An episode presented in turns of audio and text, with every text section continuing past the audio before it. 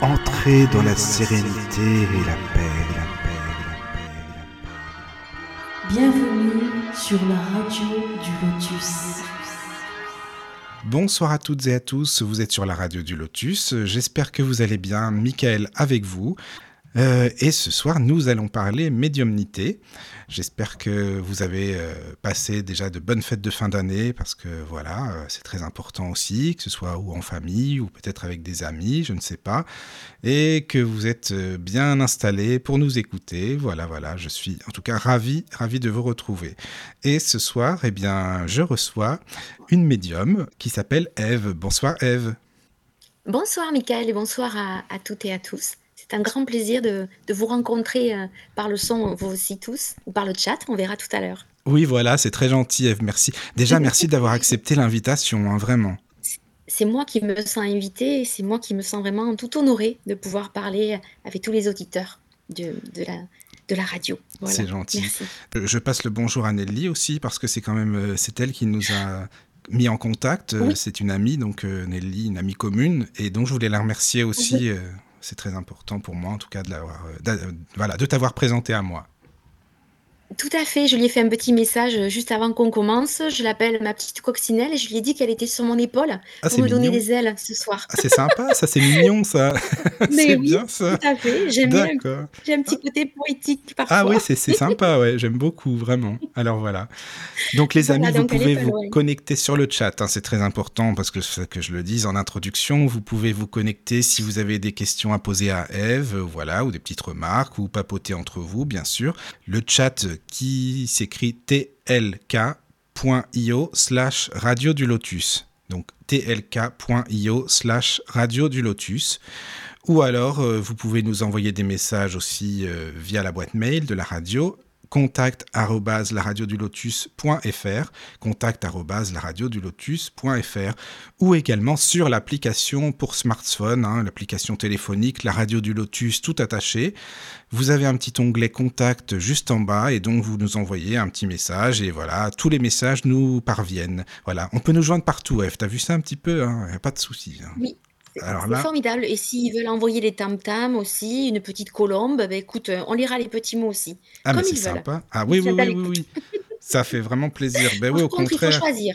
Oui, oui, oui, Il voilà. faut choisir. Soit c'est vers, vers le nord, c'est vers toi, et vers le sud, c'est vers moi. Donc, il faut choisir juste la direction. Ah voilà, exactement, c'est ça. C'est l'un ou l'autre. Voilà, c'est tout. Alors déjà, il y a Voilà, c'est Jean-Yves, bonsoir. Il y a Jean-Yves sur le chat. Bonsoir Jean-Yves. Déjà, vraiment Bonsoir, ravi que tu sois là. Ça fait plaisir. Jean-Yves, c'est un, un, bah, un auditeur fidèle. hein. Il est toujours là, ça fait plaisir. Voilà. Eh bien, parfait. J'espère que je vais l'inspirer et qu'il aura envie de partager Oui, encore plus que nous deux. N'hésite pas, Jean-Yves. Alors voilà. Donc, Eve, comme je le disais en introduction, toi, tu es médium. Tu as écrit euh, Oui. un livre qui s'appelle euh, La vérité spirituelle. Les esprits, même célèbres, euh, se révèlent à vous. Voilà. Les esprits, même célèbres. Donc, c'est un livre que tu as sorti il n'y a pas longtemps. En fait, il est sorti quand euh. Je sais pas exactement. Cette année, là, au Cette année, printemps. oui. C'est ça. hein. Aux éditions Véronne, C'est un petit ça. produit. Mm, mm, mm. Voilà, un petit produit 2023, effectivement. Voilà. La vérité, ce titre, euh, c'est vrai qu'on m'a dit euh, pourquoi là? Il n'y en a pas qu'une. Effectivement, on pourrait se dire, euh, on a beaucoup de choses à dire sur, sur le mot spirituel. Les uns les autres avançons dans nos croyances et, et nos ouvertures de conscience au fur et à mesure où on le peut. Mais c'est celle que je pense qui est bonne à connaître et à découvrir. Et pour moi, il y en aurait vraiment une qui serait indispensable pour nous tous, pour mieux nous rassembler, nous comprendre et puis être, euh, si on peut dire, sur une même longueur d'onde d'un point de vue du cœur, quoi Mm, mm, c'est vrai. humainement parlant. Donc c'est pour ça que je me suis permis ce, cela sans avoir le côté prétentieux, bien sûr, dans le titre. Oui, oui, pas oui. ce que je, mais je l'ai vu comme ça transmettre. Voilà, c'est pas du tout le cas. Non, non. Et puis ton livre, il est accessible à tous. euh, euh, voilà, il Oui. est simple. Parce que quand tu m'as, la première fois, quand tu m'as parlé de ton livre, donc évidemment, je l'ai lu. Et qu'est-ce que tu m'as dit en premier? J'espère que je t'ai pas trop perdu. Tu te souviens? J'espère que je t'ai pas trop perdu la lecture. Je dis, mais non. Oui, tout va. à fait. Voilà. Je l'ai conçu d'une façon où je, je souhaitais avoir ple- d'aborder plein de sujets différents, mais où on se pose toujours la question du bien fondé dessous, dans nos existences, nos recherches de, de, de croyances, de reliance, voilà, Oui. du sens vraiment, du Mm, mot mm, mm. vie, et, et pourquoi on est là, de nos parcours, tout ça effectivement n'est pas que philosophique, on le retrouve dans énormément euh, de conscience et, et, et d'échanges. Et moi qui ai une première vie avant tout dans le monde de la thérapeutique, j'accompagne les personnes en tant que thérapeute en tout premier et Oui. c'est vrai que ces questions reviennent aussi, même si j'accompagne dans dans les moments un peu compliqués de la vie. Donc c ce côté-là effectivement, heu, spirituel des choses pourrait paraître complexe si on y plonge un peu pour la 1re fois. Mmh mh. Mais si on l'aborde sur plein de de thèmes et de sujets où on attend des réponses, peut-être qu'au contraire, on peut grappiller des informations après où on se sent beaucoup mieux. Mais voilà, j'avais pas envie de perdre en abordant beaucoup de sujets et de thèmes. Mais c'est très bien. De toute façon, on va en parler bien sûr plus en détail, hein. C'est un livre, Oui. heu, qui est fait sous questions-réponses, hein, donc voilà, c'est très intéressant justement parce que c'est ça qui fait que les gens peuvent mieux comprendre, heu et puis il y a certains thèmes bien Oui. sûr, comme tu le disais, il y en a beaucoup, donc on va voir les questions, les réponses et et c'est très bien quoi, voilà, c'est c'est intéressant. Avec Et tu parlais de thérapie, toi tu es thérapeute aussi, thérapeute comportemental hypnologue, c'est ça? Tout à fait. À la base, effectivement, heu, comme beaucoup, on est sur des fondamentaux, heu et beaucoup moins sur la médiumnité, en tout cas, beaucoup moins affichée en tant que telle. Je me suis toujours servie de ce 6e stan sens éclairé, si on peut dire, dans le travail que je fais pour, heu, décoder les gens, mieux les ressentir, les percevoir et mieux aussi leur donner des pistes de rétablissement. Que ce soit donc avec des blocages que tant mieux à travers de l'hypnothérapie où on peut favoriser, heu, ou heu, d'autres approches, heu, comme des sensibilisations oculaires avec le MDR, enfin ou Ah ou oui. la la Mmh. prise de conscience par la parole. Mais autour de ça, effectivement, il a souvent manqué de pouvoir aller plus loin, un peu plus profondément dans les mots, hein, M-A-U-X, que les gens Oui. traversent.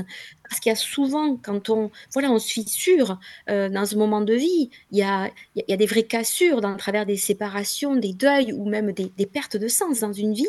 Là, sincèrement, il manque l'approche spirituelle dans notre oui, existence oui, pour pouvoir nous amener au-delà, pour pouvoir transcender ces étapes, tu vois? Pour pouvoir, hem, renaître quelque part et c'est pour ça qu'à travers ma propre découverte aussi, parce que je suis dans un parcours, heu, voilà, pas simple du tout, heu et il a fallu que je cherche du sens aussi à à mon existence.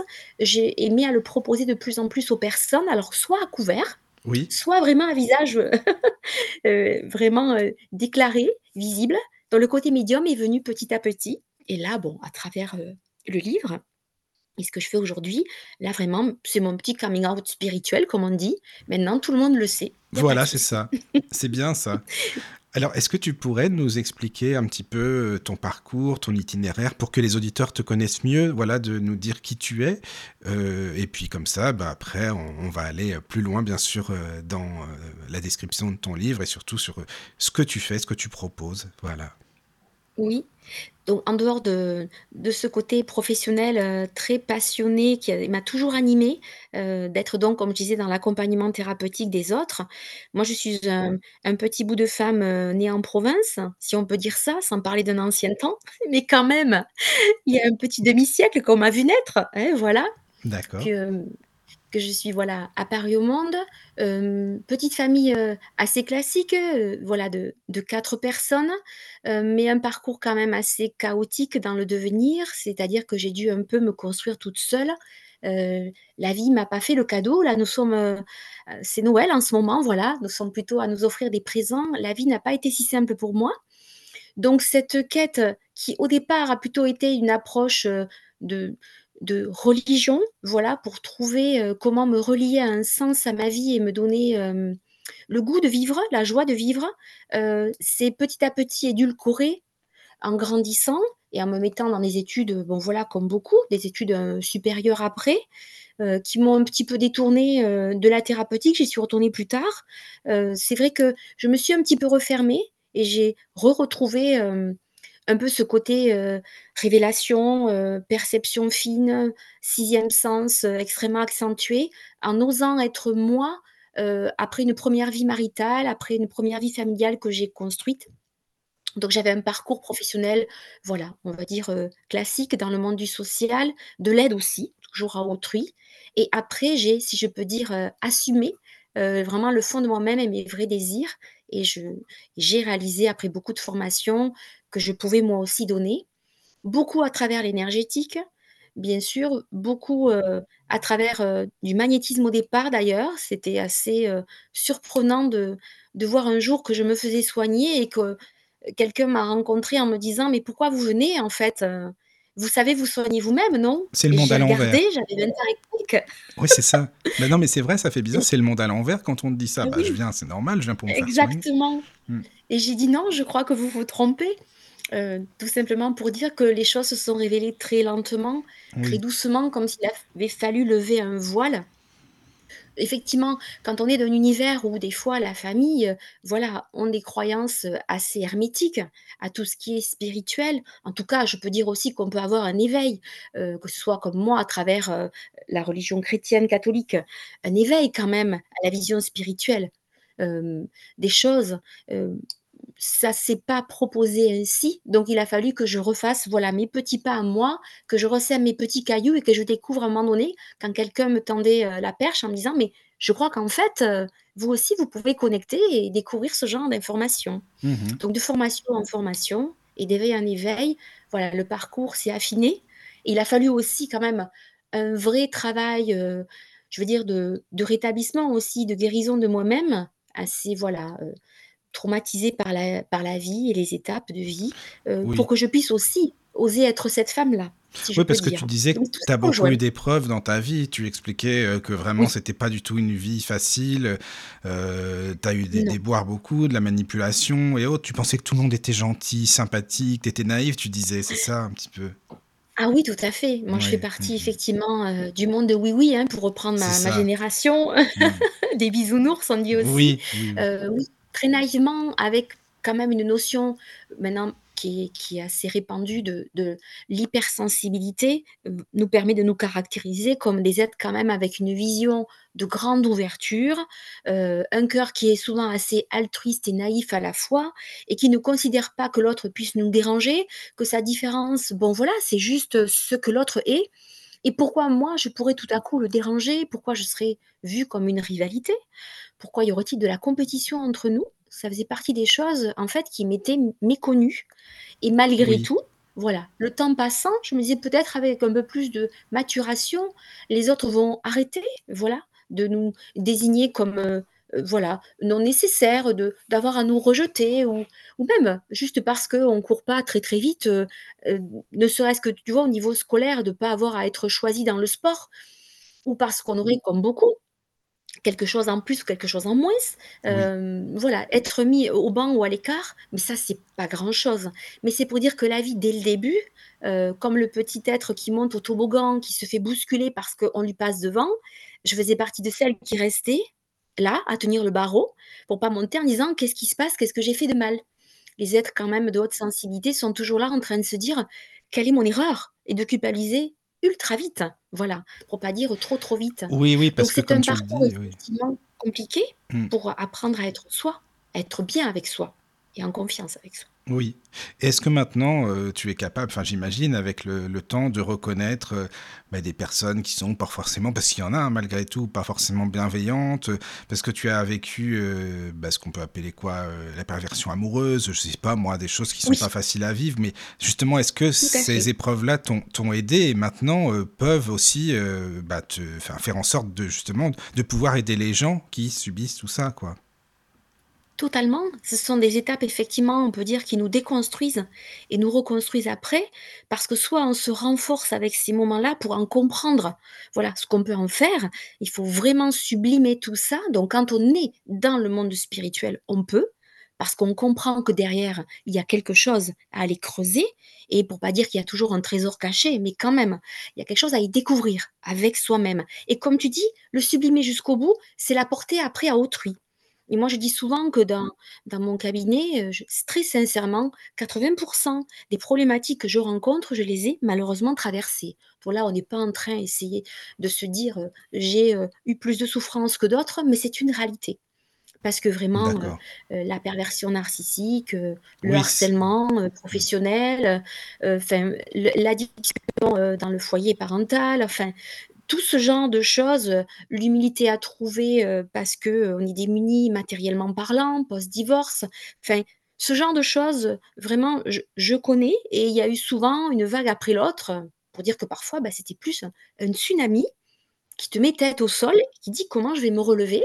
sauf quand tu as effectivement ce sentiment de pouvoir croître avec ça pour se dire: «J'y suis passé et donc derrière, 10 fois plus éclairée, j'ai les mots justes, je sais le décoder chez l'autre et je vais pouvoir lui montrer vraiment avec force et conviction Oui, qu'on oui, en oui. sort, heu, qu'il faut s'acharner à persévérer au-delà au-delà de ça et que c'est un bonheur, finalement, qu'une épreuve se transforme en aide, parce qu'émotionnellement, en tu connais, toi, tout ça, donc voilà, c'est pour ça. c'est ça. Je je connais, je reconnais et et si véritablement, comme on nous dit souvent aussi spirituellement parlant, nous avons pu comprendre, le sens de de de l'épreuve donnée, c'est une leçon qui n'est plus censée se répéter. Alors pour moi aussi, il est très salvateur souvent de de me rendre compte que quand je peux en parler, tu vois, c'est comme si le trauma avait quasiment disparu, si j'ai pas les larmes qui montent aux yeux, parce que parfois la oui, souffrance est véritablement là, hein, dans, sûr. dans les propos de l'autre, hein. Mais comment, là, selon toi, hein, comment ça se fait qu'il y y a quand même beaucoup de personnes qui vont toujours vers ces cas de figure? Je sais pas, ils sont avec quelqu'un qui vraiment, euh, euh, que ce soit un pervers narcissique ou autre, mais elles retournent avec un autre type qui finalement est à peu près le même. Donc ça veut dire quoi? Qu'elles ont pas fait le travail, qu'elles ont pas compris la leçon, qui, a... enfin, selon toi, qu'est-ce qui se passe alors? Pour moi, il peut y avoir plus ou moins 2 cas de figure. Il y a effectivement la leçon qu'on pourrait dire imposée, puisque voilà, par rapport à à ce à cette vie, cette incarnation, heu, cette âme est venue apprendre, par exemple, comment être quelqu'un qui s'estime et qui s'aime assez pour refléter aux yeux, par exemple, d'un homme, pour prendre mon cas féminin, de, «Je je ne peux plus être ta proie et je ne te considère plus, entre guillemets, comme un prédateur possible parce que je ne te crains pas, je n'ai pas peur». Je n'ai pas absolument besoin que tu sois là juste pour me montrer que j'existe et pour me protéger puisque je suis plutôt, heu, voilà, face à un bras armé qui va se servir de moi, me mettre sur la toile et plutôt, si on peut dire, comme un vampire, pomper mon sang et mon énergie. Mais Plutôt identifier effectivement qu'une fois que moi je suis assez forte face à l'autre, je n'ai vraiment plus besoin de lui, il y a quelque chose qui ne s'aimante plus. Je n'ai plus besoin de sa présence. Il n'a plus rien à m'apprendre. Je peux le quitter, je peux partir en sachant qu'au contraire, je vais moi de nouveau aimanter quelqu'un qui est à ma hauteur, si je peux dire. Donc je m'autosuffis. J'ai appris quand même aussi assez à m'estimer, je veux dire à aimer celle que je suis et convaincue que ce que je peux apporter à l'autre est quand même assez suffisant pour que je n'ai pas à aller, pardon pour les mots qui sont forts, c'est pas toujours ce qu'on vit intérieurement et en conscience, mais quémander un brin d'amour, un peu de considération de l'autre. Et même si c'est pas très sain, je préfère ça que rien, en fait. Et je me sens à l'abri auprès de quelqu'un qui me voit, qui m'entend, qui m'aperçoit, mais dont à qui je sers plutôt qu'autre chose, comme objet de désir. Oui, Mais c'est un un parcours donc intérieur qui va devoir se faire pour plus avoir à à à découvrir qu'on doit devenir celle-là. Et puis après, l'autre cas de figure, c'est souvent que l'épreuve est incontournable, quoi que tu fasses, heu, voilà, que tu prennes les chemins de traverse ou la voie directe, donc on va dire la grande autoroute du chemin de vie, cet être-là va se présenter en toi parce que certainement, tu dois vivre, entre guillemets, la posture de la victime, victime de celui qui va te soumettre, victime de celui dont tu vas devoir sortir des griffes. Euh, tu dois devoir apprendre, voilà, à faire face, comme on dit là, à ces êtres prédateurs, et surtout aller chercher le bon, le bien en toi pour euh, te confronter avec, euh, oui, cette noirceur quelque part, et te dire, ça fait pas partie de mon monde, je n'en veux pas. Mais victime au départ, tu deviens celle effectivement qui lui montre à un moment donné que tu n'es plus impressionné, que tu n'as pas peur de ça et que tu peux passer le chemin et que tu cicatriseras de ça, Oui, absolument. Mais là, ça fera partir, si tu veux, comme une médaille et d'un Oui, galon qu'il faudra gagner Puis les vibrations, elles doivent euh, changer aussi, quoi, certainement aussi, les vibrations de la ça, personne. Mais alors, tu vois, moi, quand j'entends, bah, par exemple, ton témoignage, je me dis toujours, alors, Ève d'il y a, euh, je sais pas combien d'années, enfin, qui était dans cette période-là, et euh, la Ève qui est maintenant avec moi à la radio, je me dis, si tu me parlais, toi, la Ève d'avant, donc, ça serait peut-être pas la même manière de s'exprimer, les mêmes intonations, la même force d'esprit, la enfin, tu vois, je me demande toujours ça par rapport aux vibrations et à la voix, parce que bon, tu sais bien que je suis sensible à la voix, hein, tu me connais. Et, euh, et voilà, et je me pose toujours la question, quel- comment serait euh, Ève d'avant par rapport à maintenant? Ça serait compliqué, ça serait vraiment différent, quoi. Je pense que tu la reconnaîtrais peut-être à peine si C'est je pars ça de 20 ans en arrière. Heu, je je je j'étais apparentée à une personne en stress post-traumatique, une personne qui courait tout le temps, qui pouvait pas s'arrêter, heu, à vivre dans l'urgence, mais qui qui mais qui encaissait, hein, je veux dire comme un soldat toujours debout, qui doit jamais dormir, toujours prête à à s'alarmer, à craindre le pire, sans que ce soit quelque chose, encore une fois, grandement conscientisé, mais toujours à craindre la catastrophe, euh, la peur de manquer, euh, la peur de ne pas y arriver, euh, la peur de ne pas être une bonne maman, par exemple aussi, quand on a on n'a pas eu la chance d'avoir quelqu'un qui avait pu poser ses, valises et de retrouver du bien-être. c'est normal. de donner après ce qu'on n'a pas eu, c'est pas facile. Quoi. Mm. Voilà.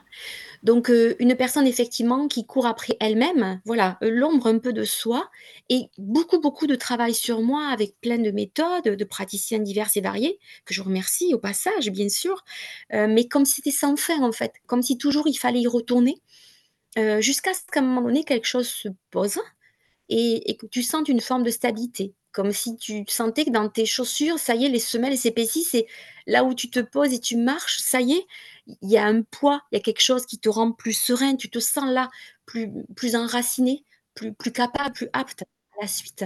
Mais hum, oui, du coup, 100 euh, à l'heure veut dire on parle à 100 à l'heure, on va assez vite, comme ça, y a pas on n'a pas le ah temps. Oui, t'as pas le temps, t'as pas le temps. Non, mais je, comprends ce que tu veux dire.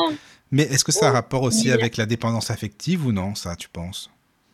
Euh, ça y a ressemblé effectivement énormément puisque oui, quand on j'ai déjà pris cette image, euh, auprès de mes proches, mais quand on a le sentiment d'avoir poussé comme un petit champignon, tu vois?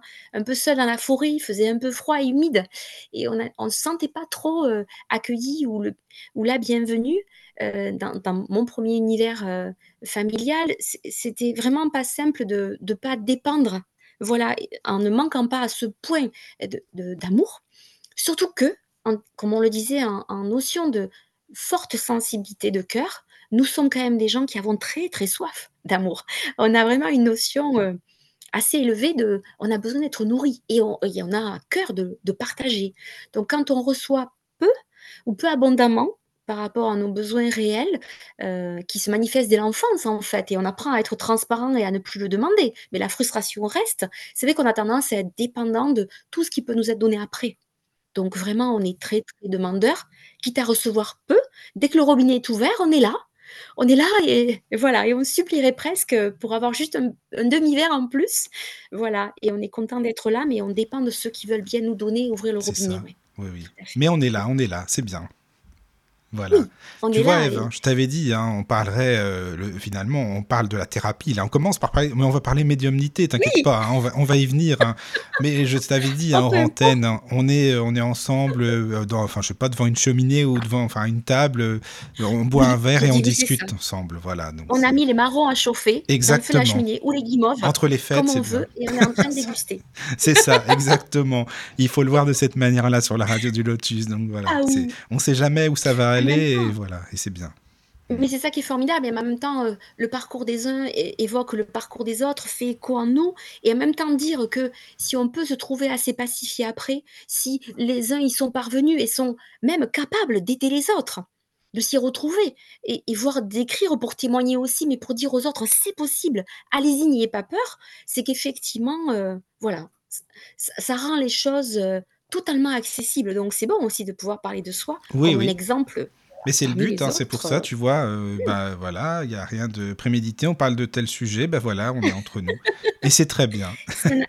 La transformation de soi est longue et avec le chemin spirituel aussi, révélé mmh, plus ou moins tôt, selon les uns ou les autres. Mais dans cette transformation, il y a un accouchement de soi et notamment plus long s'il y a pas mal d'épreuves. Ça, oui, c'est normal. Oui, oui, bien sûr, c'est normal.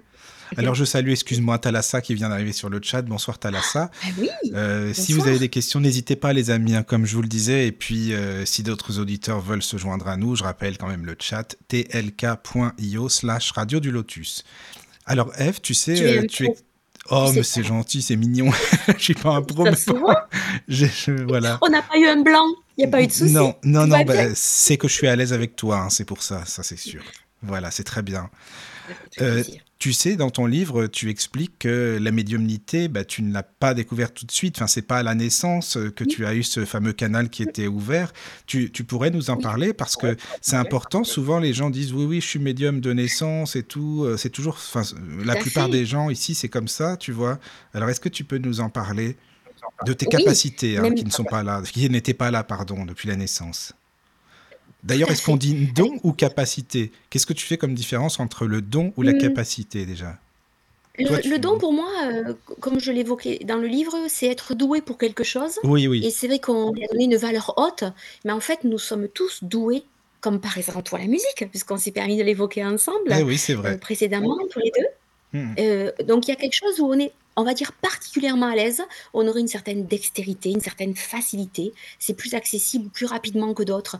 Donc on peut appeler ça un don, oui, parce que mon «6e sens» entre guillemets est plus développé que d'autres, je l'utilise plus facilement que d'autres, mais ça reste quand même quelque chose, on le sait, qui pour nous tous, heu, voilà, est possible, heu, surtout les 7 premières années de vie, puisque l'enfant a cette capacité d'être en très grande ouverture et que, si on peut dire pour le resituer, la plupart, je sais, des auditeurs sont vraiment, heu, voilà, ouverts à toutes ces connaissances, heu, voilà, c'est ce c'est un chakra, bien sûr, hein, dont on parle, le 6e, qui est en capacité de perception fine.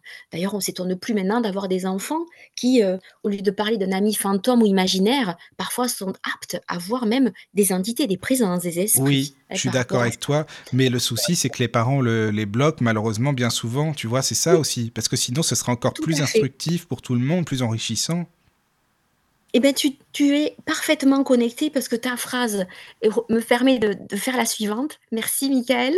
C'est que justement quand les parents sont dans une certaine fermeture, ils ne vont pas encourager notre vision à nous d'aller interpréter ce qu'on ressent, ce qui se passe, ce qui peut nous paraître effrayant. Moi, je sais que j'ai passé mes 1res années de vie à être extrêmement apeurée je j'ai choisi d'ailleurs d'avoir, heu, les images, heu, assez floutées, des présences puisque, bien sûr, en tant que médium, on voit les esprits, défunts ou autres, hein, ceux qui sont restés là, on va dire, à la fois dans ce bas astral et dont il faut être assez méfiant et à la fois ceux qui sont un peu en errance et qui n'osent pas encore s'élever. Mais j'avais une crainte et une peur et et des tremblements et du froid dessus, un peu comme le fameux film, tu sais, Ghost, heu et qui illustre bien, voilà, avec Patrick Swayze, quand il est de l'autre côté et qu'il n'est pas encore prêt à partir, à quel point c'est une voilà, vraiment comme, heu, avoir la chair de poule, comme on dit, de cette présence. Malheureusement confirmée plus tard parce que j'ai eu le deuil de mon 2e compagnon de vie, donc je l'ai revécu ça aussi terriblement. C'est pour dire que petite, je pense que je n'osais pas admettre que je vivais ça. J'étais effrayée, je n'arrivais pas à dormir, j'étais emmitouflée, je tremblais le soir. Je pense que les présences, je les avais, mais j'étais pas capable de de mettre le mot dessus et je me suis réfugiée dans la prière pour essayer effectivement de trouver consolation et hem et quelqu'un à qui parler puisque comme je disais, je n'avais pas ces oreilles-là autour de moi. Mais tu avais quel et âge? Pas à peu près, hein, la pour la prière, par exemple? La prière, c'est vraiment ça s'est affirmé quand j'étais, heu, après la maternelle, quand j'étais au début de de la primaire Ah à oui, quand 6-7 ans. même, déjà, c'est fou par contre, il y a peu d'enfants comme ça qui se réfugient, heu, dans la prière.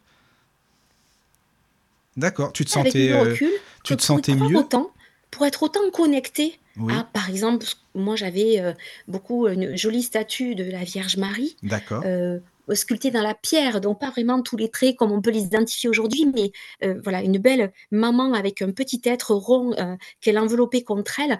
Je sais que cela représentait énormément pour moi, dans vraiment cette présence enveloppante et maternelle et mes prières du soir ou ces moments où je cherchais à ne pas être seule, quand j'adressais mes prières, j'avais vraiment la sensation que quelqu'un était là pour m'entendre. Par Je contre, je n'avais pas de retour de clairaudience. Après, effectivement, en grandissant, étant donné que c'était gênant, que c'était assez tabou et que, bah, on m'a juste proposé un peu faire le catéchisme comme tout le monde, mais après il fallait pas trop en parler. Ouais, L'église non plus, les rituels, tout ça, on y était Mmh. fermés. Je voilà, j'ai replié tout ça comme, heu, on dirait dans une jolie petite boîte Oui. dorée, hein, voilà Mais avec la prière, tu te sentais comme protégée, en sécurité, coucounée un peu, enfin, c'est ça, non? Totalement. Je l'ai retrouvé après, pendant mes études supérieures. Là, de nouveau, j'ai eu des des gros soucis, hem et peut-être on en reparlerait ou peut-être une autre fois. Heu, du travail sombre a été fait sur moi et m'a vraiment brisée dans mes études supérieures qui étaient parties pour être, entre guillemets, voilà, avec sciences politiques, quelque chose de très prometteur. Mon refuge, de nouveau, a été de partir dans les églises, heu, me réfugier juste pour 1/4 d'heure, juste pour une 1/2 heure. Je pleurais à chaudes larmes et je me sentais dans un moment de bulle avec beaucoup de sérénité. Là, pareil, j'avais un ressenti de de présence où là, je pouvais me permettre d'être moi, comme si cette partie cachée et voilée de moi, ici, était admissible. J'avais cette sensation de pas être seule. Donc ça a été progressif que d'assimiler effectivement, à un moment donné, quelque chose se passait en moi, pour le sortir du contexte, donc on pourrait dire purement chrétien, euh, puisque j'étais pas non plus dans un suivi d'obédience et de et voilà et de et de connexion euh, à travers euh, les prières telles qu'on les enseigne à des moments voilà précis euh, de nos calendriers. Oui, oui, mais tu la prière du cœur, il n'y a rien de tel. hein. Oui, pardon Michael? Je disais la prière du cœur, il n'y a rien de tel, hein, tu sais, je pense. hein. Oui, tout à fait. C'est ce que je me suis permis aussi de d'écrire et qui me faisait beaucoup de bien. Oui, j'ai reconfirmé à travers ce que j'écrivais, des choses que je pensais savoir ou que je re-redécouvrais. oui, Effectivement, comme c'est bien transmis, parce que je me permets donc petite parenthèse, c'est de l'écriture automatique que j'ai faite. C'est pas moi qui écris, je je transmets, hein, voilà, de des connaissances, de l'information spirituelle. C'est pour ça que j'ai parlé du mot vérité le livre. Voilà, je referme la parenthèse. La prière, effectivement, est celle qui est dans la pure intention du cœur. Tu as 100% raison. Peu importe où on la fera, euh, on est entendu à partir du moment où on est sincèrement honnête. Voilà. Et vraiment dévoué euh, à, à écouter, à entendre et à suivre un bon chemin. Je veux dire, le bon chemin, c'est celui qui est attendu. Le bon chemin, c'est celui qui est connecté, bien sûr, à cette partie de nous qui est ici intentionnellement pour réaliser quelque chose, pour s'accomplir dans la partie vraiment la plus dissimulée, l'âme, quoi, hein, la partie spirituelle de nous. Mhm. Donc, on est petit à petit, il y a eu des éveils. Et, euh, et donc, j'ai osé prendre confiance en moi. Et, et à travers beaucoup de lectures, et après des rencontres qui étaient plutôt autour pour moi d'un éveil thérapeutique, j'ai découvert effectivement que j'avais cette capacité, euh, voilà, on va dire euh, suprasensible, euh, de pouvoir effectivement sentir, recevoir euh, les informations. Je me souviens par exemple, à travers une formation Reiki, avoir eu mes premiers, en posant les mains sur le corps de l'autre, avoir les premières images qui apparaissaient, mais c'était comme si j'allais ouvrir une fenêtre et puis une seconde fenêtre. C'était un peu noir et blanc, c'était un peu lointain, et puis je m'approchais petit à petit, je voyais de plus en plus près.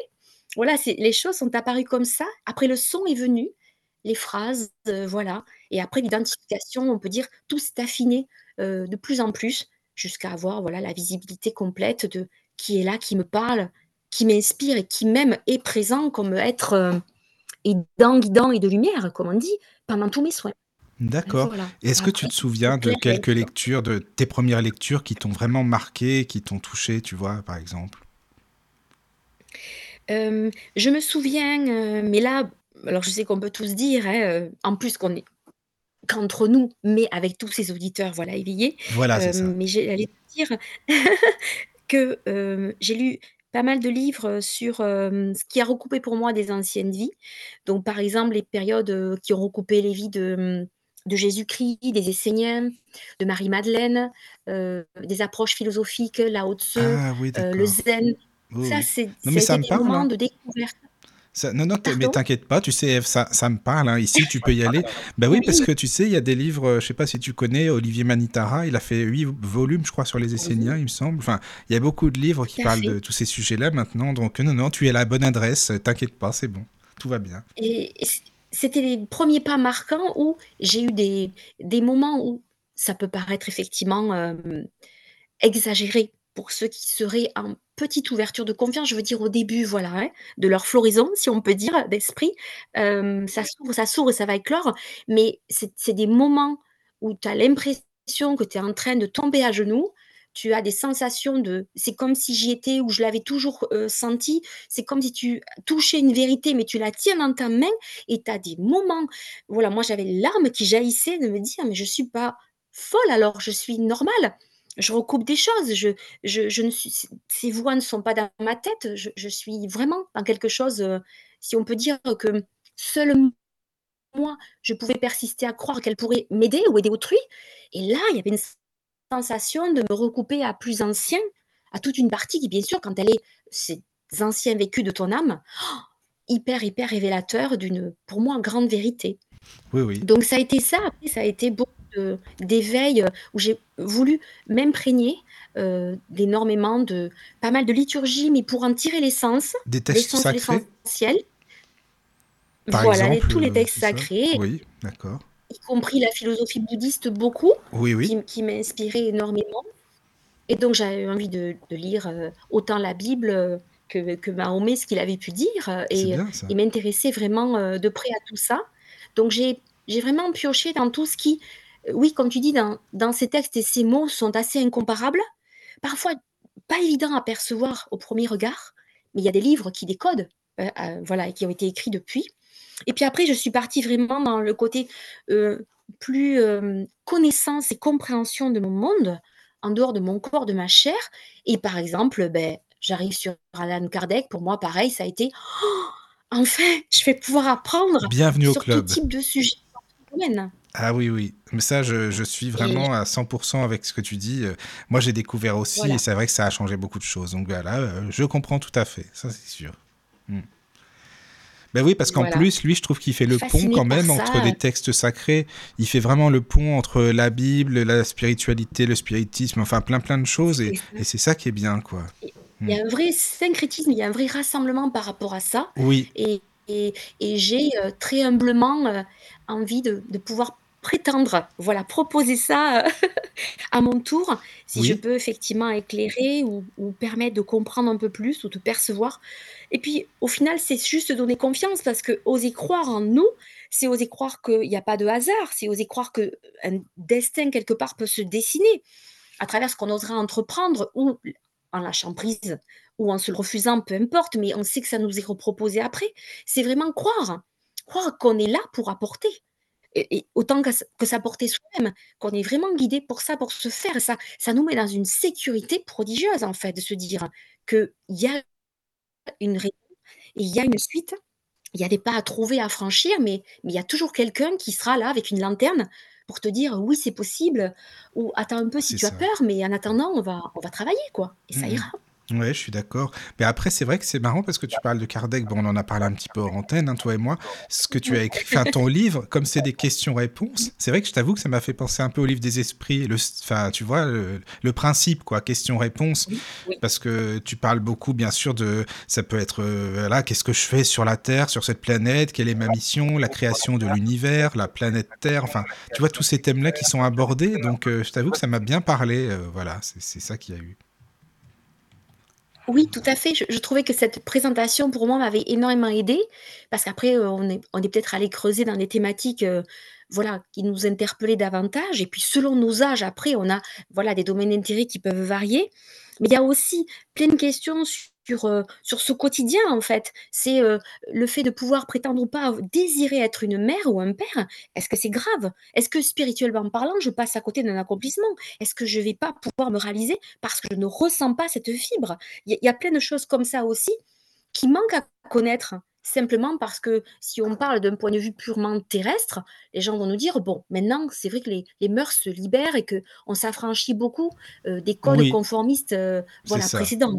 Tu en parles dans ton livre, hein, même, euh, a, voilà, la sexualité, euh, voilà, on fait un peu ce qu'on veut, tout ce qu'on... voilà. Enfin, voilà, c'est un peu ça, Est-ce maintenant. que euh, est-ce voilà. que, heu, nous, on nous dirait, là-haut, si on nous guide et on entend, qu'est-ce qu'il est serait attendu de nous idéalement?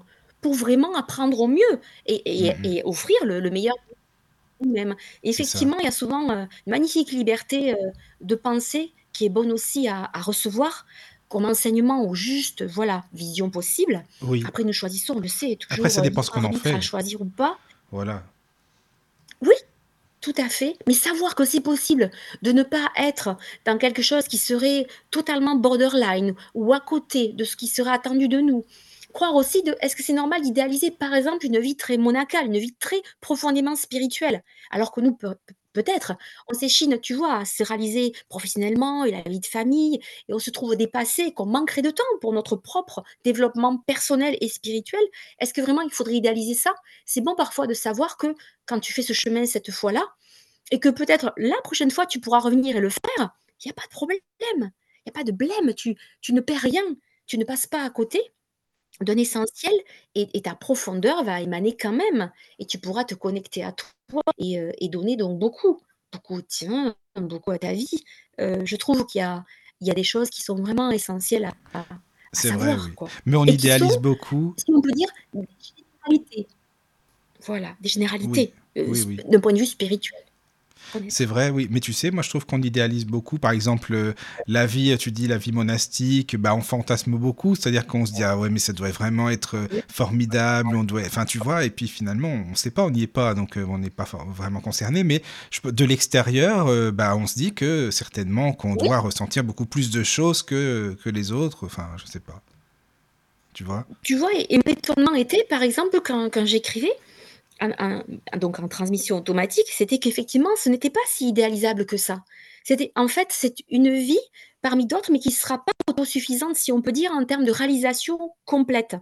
C'est euh, un temps de dévotion incroyable, c'est un temps effectivement de connexion privilégiée, mais c'est en même temps un temps un petit peu à part. C'est un temps bulle où tu n'es pas dans les interactions sociales qui, tu le vois pour beaucoup, nous malmènent, pas mal parce qu'on dit qu'il n'y a, pas, a pas vraiment de vie sans épreuve, hein, sans étape de, voilà, de construction, euh, si on peut dire, euh, non désirable, quelque part, avec pas mal de blessures, si ce ne sont pas des souffrances. Et dans cette vie un peu communautaire, privilégiée, où les gens seraient au même niveau, tu vois, de prise de conscience, de, l'apport, de, de, rassemblement à travers une prière et, ces pensées si bienveillantes, ce don de soi, euh, cette humilité partagée, on se trouve quand même dans un domaine où nous, hein, si on est à, mettre nos pieds dans comment gagner nos vies, si on peut dire, euh, à titre social et professionnel, on n'a pas ce privilège-là, cette faveur d'environnement, si on peut dire, un peu euh, édulcoré on ne l'a pas, on n'y a pas accès. Donc, c'est cette absence de, tourment, on peut dire, ou de, surexposition euh, aux autres qui sont parfois décalés de nous, hein, en, termes de réalisation, pas du tout au même niveau de besoin que nous. Il euh, faut, faut oser le dire, on emploie bien les termes d'une âme qui serait un peu primaire, d'une âme qui après s'éveille en haute conscience. Hein. Euh, donc voilà, on peut être très, très différent hein, sur, sur cette terre, dans notre humanisation. Et, donc, eux sont pas dans ce contexte-là, ce qui fait qu'ils apprennent moins que dans la mise à l'épreuve, tu vois, si on pouvait comparer, que notre vie euh, voilà, socialement engagée et impliquée. Donc voilà, on me redisait ça. J'avoue que finalement, ce n'est pas si surprenant que ça. Mais pour nous, ça reste quand même quelque chose qui nous inspire. Mais oui, c'est ça. ça oui. Mais c'est vrai, hein. Euh, tu sais, en fait, moi, quand j'écoute, parce que j'écoute beaucoup de chants grégoriens, pour te dire, hein, tu vois. Et par exemple, quand j'écoute, bah, moi, perso, ça me, ça me détend, ça me, ça me fait m'évader. Euh, l'esprit, il est vraiment plus, plus libre, plus léger. Enfin, tu vois ce que je veux dire, quoi. C'est vrai que c'est, c'est quand même une thérapie. Enfin, moi, je trouve que ça fait partie d'une thérapie, mais tu te dis, mais ces gens-là, ça te transporte. Voilà, c'est ça. Et c'est ça. Tu vois C'est ça qui fait Avec que. Cet effet égrégore musical, de chants, de qui se mettent en cohésion et qui, quelque part, sont sur une fréquence alignée. C'est ça. D'où, effectivement, tout ce qu'on évoque aussi en termes thérapeutiques. Oui, oui. musical par le son. Euh, mais c'est vrai que ça rejoint quelque chose qui est, qui est frappant, qu'il arrive en puissance à travers ces voix qui sont quand même, oui, très inspirante, on peut pas dire autre chose. Elle est très imprégnée quand même du côté lumineux de, la, de la vie, tel qu'il faut la porter à travers le, rayonnement du cœur. Et, et, ça fait effectivement euh, voilà, un, impact euh, très très bienfaisant pour nous. Euh, c'est voilà, comme si ça touchait notre aura, si on peut dire autour, c'est vraiment hyper bienfaisant. Et puis ça peut aussi faire écho tout simplement, Michael, à, à ce que tu as peut-être déjà vécu et qui te touche particulièrement. Puisque finalement, c'est la seule façon de recouper que nous aurions pu être ça avant, que nous l'aurions vécu, c'est quand même, euh, pour certaines personnes, euh, peu perceptible, très tenu, mais finalement, ça a un écho intérieur très fort, très dense. Quand euh, on, ressent, comme tu vois, par exemple, arriver dans un pays où tu t'es jamais allé pour la première fois. Pourquoi? Tout à coup, j'ai cette sensation, moi, par exemple, la première fois que je suis partie en Espagne. Pourquoi est-ce que j'aurais cette sensation que je m'y sens comme chez moi, voire même on dit on aimerait s'y installer? C'est impressionnant. Pourquoi on me dit que je parlerai? J'ai fait effectivement l'étude des langues étrangères, mais comme pour beaucoup d'entre nous. Mais pourquoi je, à un niveau un peu poussé en plus moi d'études des langues, euh, après le bac, pourquoi je serais plus à l'aise en espagnol qu'en anglais? C'est tellement naturel, c'est tellement fluide, tellement aisé, qu'à un moment donné on se dit, c'est pas possible. Il y a quelque chose qui se passe, qui se retrouve, qui se recouvre de l'avant. Et, et, ce plaisir à être là, alors que, comme je le décrivais tout à l'heure, j'étais plutôt une enfant très insécurisée non, non, non encadré, non, non protégé, non préservé. Donc, euh, partir ailleurs, si loin, déraciné, C'était pas du tout quelque chose qui allait me mettre en aisance et tu vois, on recoupe là une sensation de le climat, l'odeur, l'atmosphère, la cuisine, Oui. ces sons, ces chants. Qu'est-ce qu'on y est bien! Mais oui, ça va ensemble bien-être tout ça, ça, oui, exactement. valises, Mmh. Ouais, ouais, oui, oui. Non, mais Voilà, je comprends, Eva. De toute façon, t'inquiète pas, on se comprend bien. On est, on est, voilà, c'est bon, on est bien connectés. Voilà. C'est pour rassurer les gens si parfois ils ont eu ces sensations de leur dire: «Beh, même si vous pensez que quel dommage, que je suis peut-être pas moi avec mon sixième sens si ouvert pour percevoir à ce point, mais si, il y a certainement énormément de choses que vous ressentez et auxquelles vous faites peut-être pas confiance, vous donnez pas la hauteur de confiance que ça mériterait, mais vous l'avez en vous et cette partie spirituelle de vous qui a déjà vécu, elle le sait elle vous envoie les indices et ils sont nombreux en fait, hein.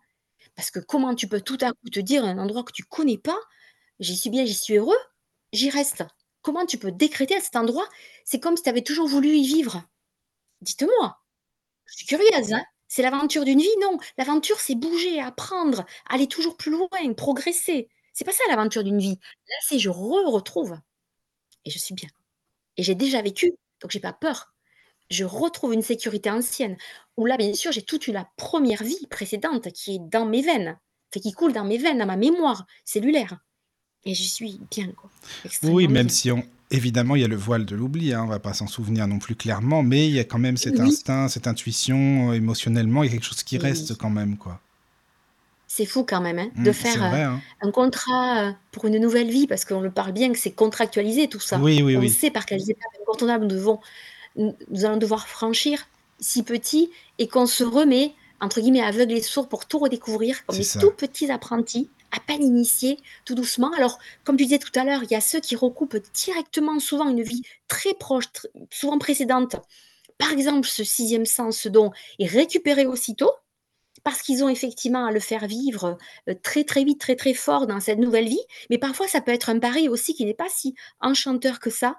Ça peut être un pari, tu sais, dangereux puisque, tu le sais bien, dans la médiumnité, il y a quand même beaucoup de personnes qui ne sont pas celles qu'elles laissent croire. Ah ça, oui, ça pour le savoir, je le sais. personnes Ça, t'inquiète pas, c'est clair. et oui moi aussi j'en ai croisé qui sont assez voilà, qui vont nous pas mal nous piéger, qui peuvent Oui, pas résister aussi à ce que ça va être cette prise de pouvoir.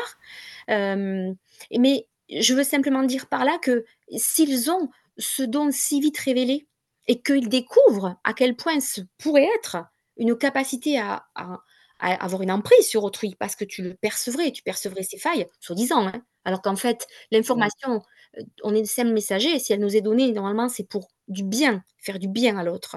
On n'est pas censé aller chercher, percevoir des choses pour faire l'inverse.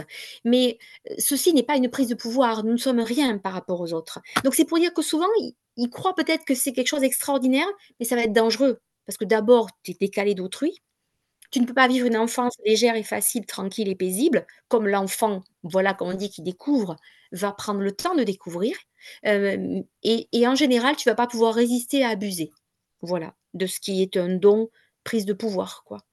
Donc heu, oui. Et parfois, ce sont des bons médiums en plus, hein.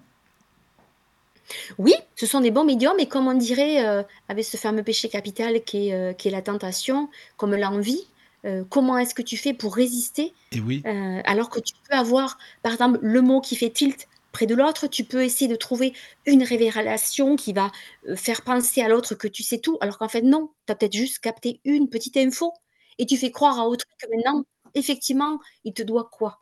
Voilà, il il il doit venir te voir régulièrement. Tu vas créer de la dépendance parce que lui seul pourra te guider.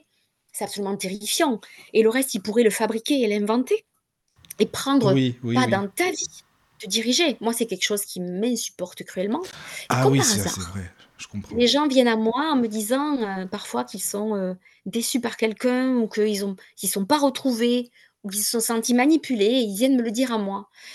Et souvent, je fais des clins d'œil là-haut et je leur dis: «Vous le faites pas par hasard de venir jusqu'à moi?» Parce qu'effectivement, oui, moi je me permettrai jamais ça et on essaie du coup de re-rétablir l'équilibre, mais c'est douloureux. C'est douloureux, ouais. Quand on on nous a mmh, voilà, on on Oui, s'est mépris à travers quelqu'un alors qu'on voulait faire confiance et on voulait ça. aller approfondir des choses Mais tu sais, il y a beaucoup de gens qui se cherchent oui, aussi, tu vois, en ce moment, qui sont en éveil, qui essaient de comprendre, et puis oui, finalement, euh, bah, c'est, voilà, t'as des personnes qui ont beaucoup d'ego, et puis, euh, puis qui le savent même pas oui, forcément elles-mêmes, hein, qui sont, ou alors qui sont pas forcément bien intentionnés, mais ces gens vont vers euh, les personnes qu'elles trouvent, donc euh, bah, elles peuvent pas forcément savoir. Mais bon, même si on dit qu'on attire ce qu'on est, mais enfin bon, ça c'est autre chose. euh, voilà. Oui, Chacun ses expériences.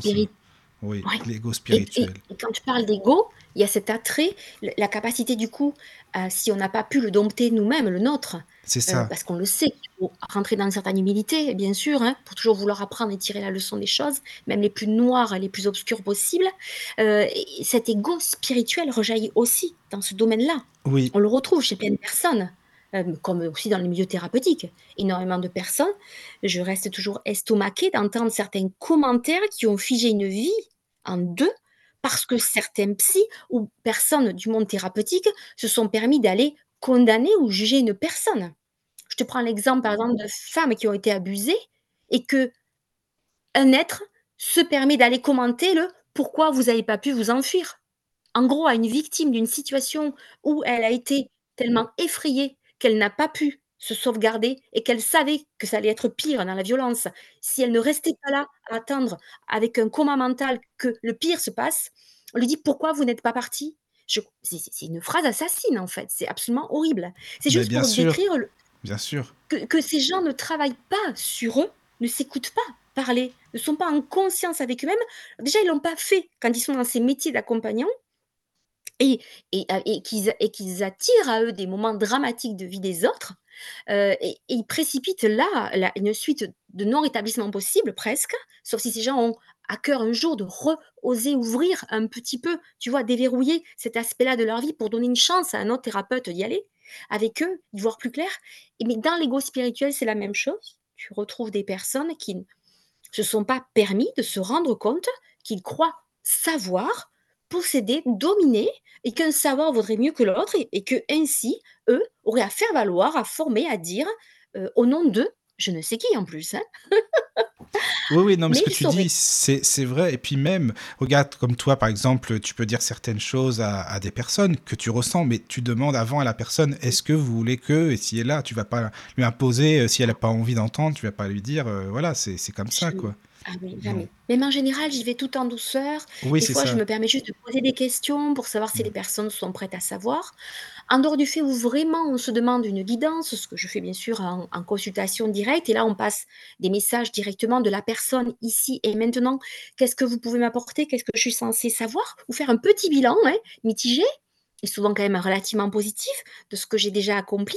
Mais après, effectivement, on va avancer à pas de velours ensemble de ce qui est possible d'être dit.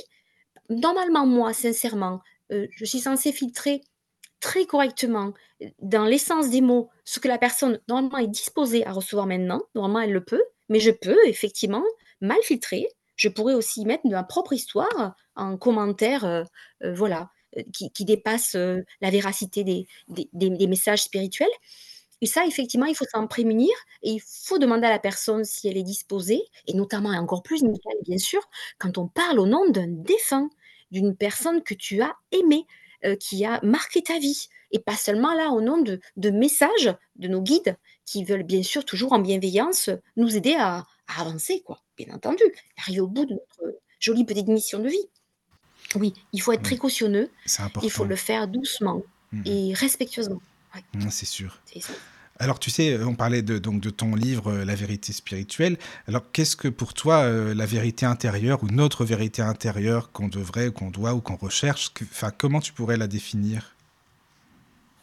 Euh, être, être vraiment soi, déjà pour moi, et je suis ravie que ces dernières années, nos nouvelles générations s'ouvrent de plus en plus à cette évidence que on a le droit de trouver, et le Covid l'a aussi bien démontré, un vrai sens à notre existence, un vrai sens, pas se contenter effectivement euh, de se lever, euh, euh, d'être effectivement un, petit robot au service d'une profession, d'une rémunération, voilà, et passer comme ça, comme un petit fantôme à travers les années. Dont le vrai sens d'une vie, c'est qu'est-ce que je suis censée apporter, c'est vraiment la vraie découverte de soi, être vraiment soi, se voir en transparence, de qu'est-ce, quel est mon apport, comme dit tout à l'heure, pourquoi je suis douée, euh, quel est un peu le secret quoi que je porte d'une vie. Donc on parle de réalisation de chemin.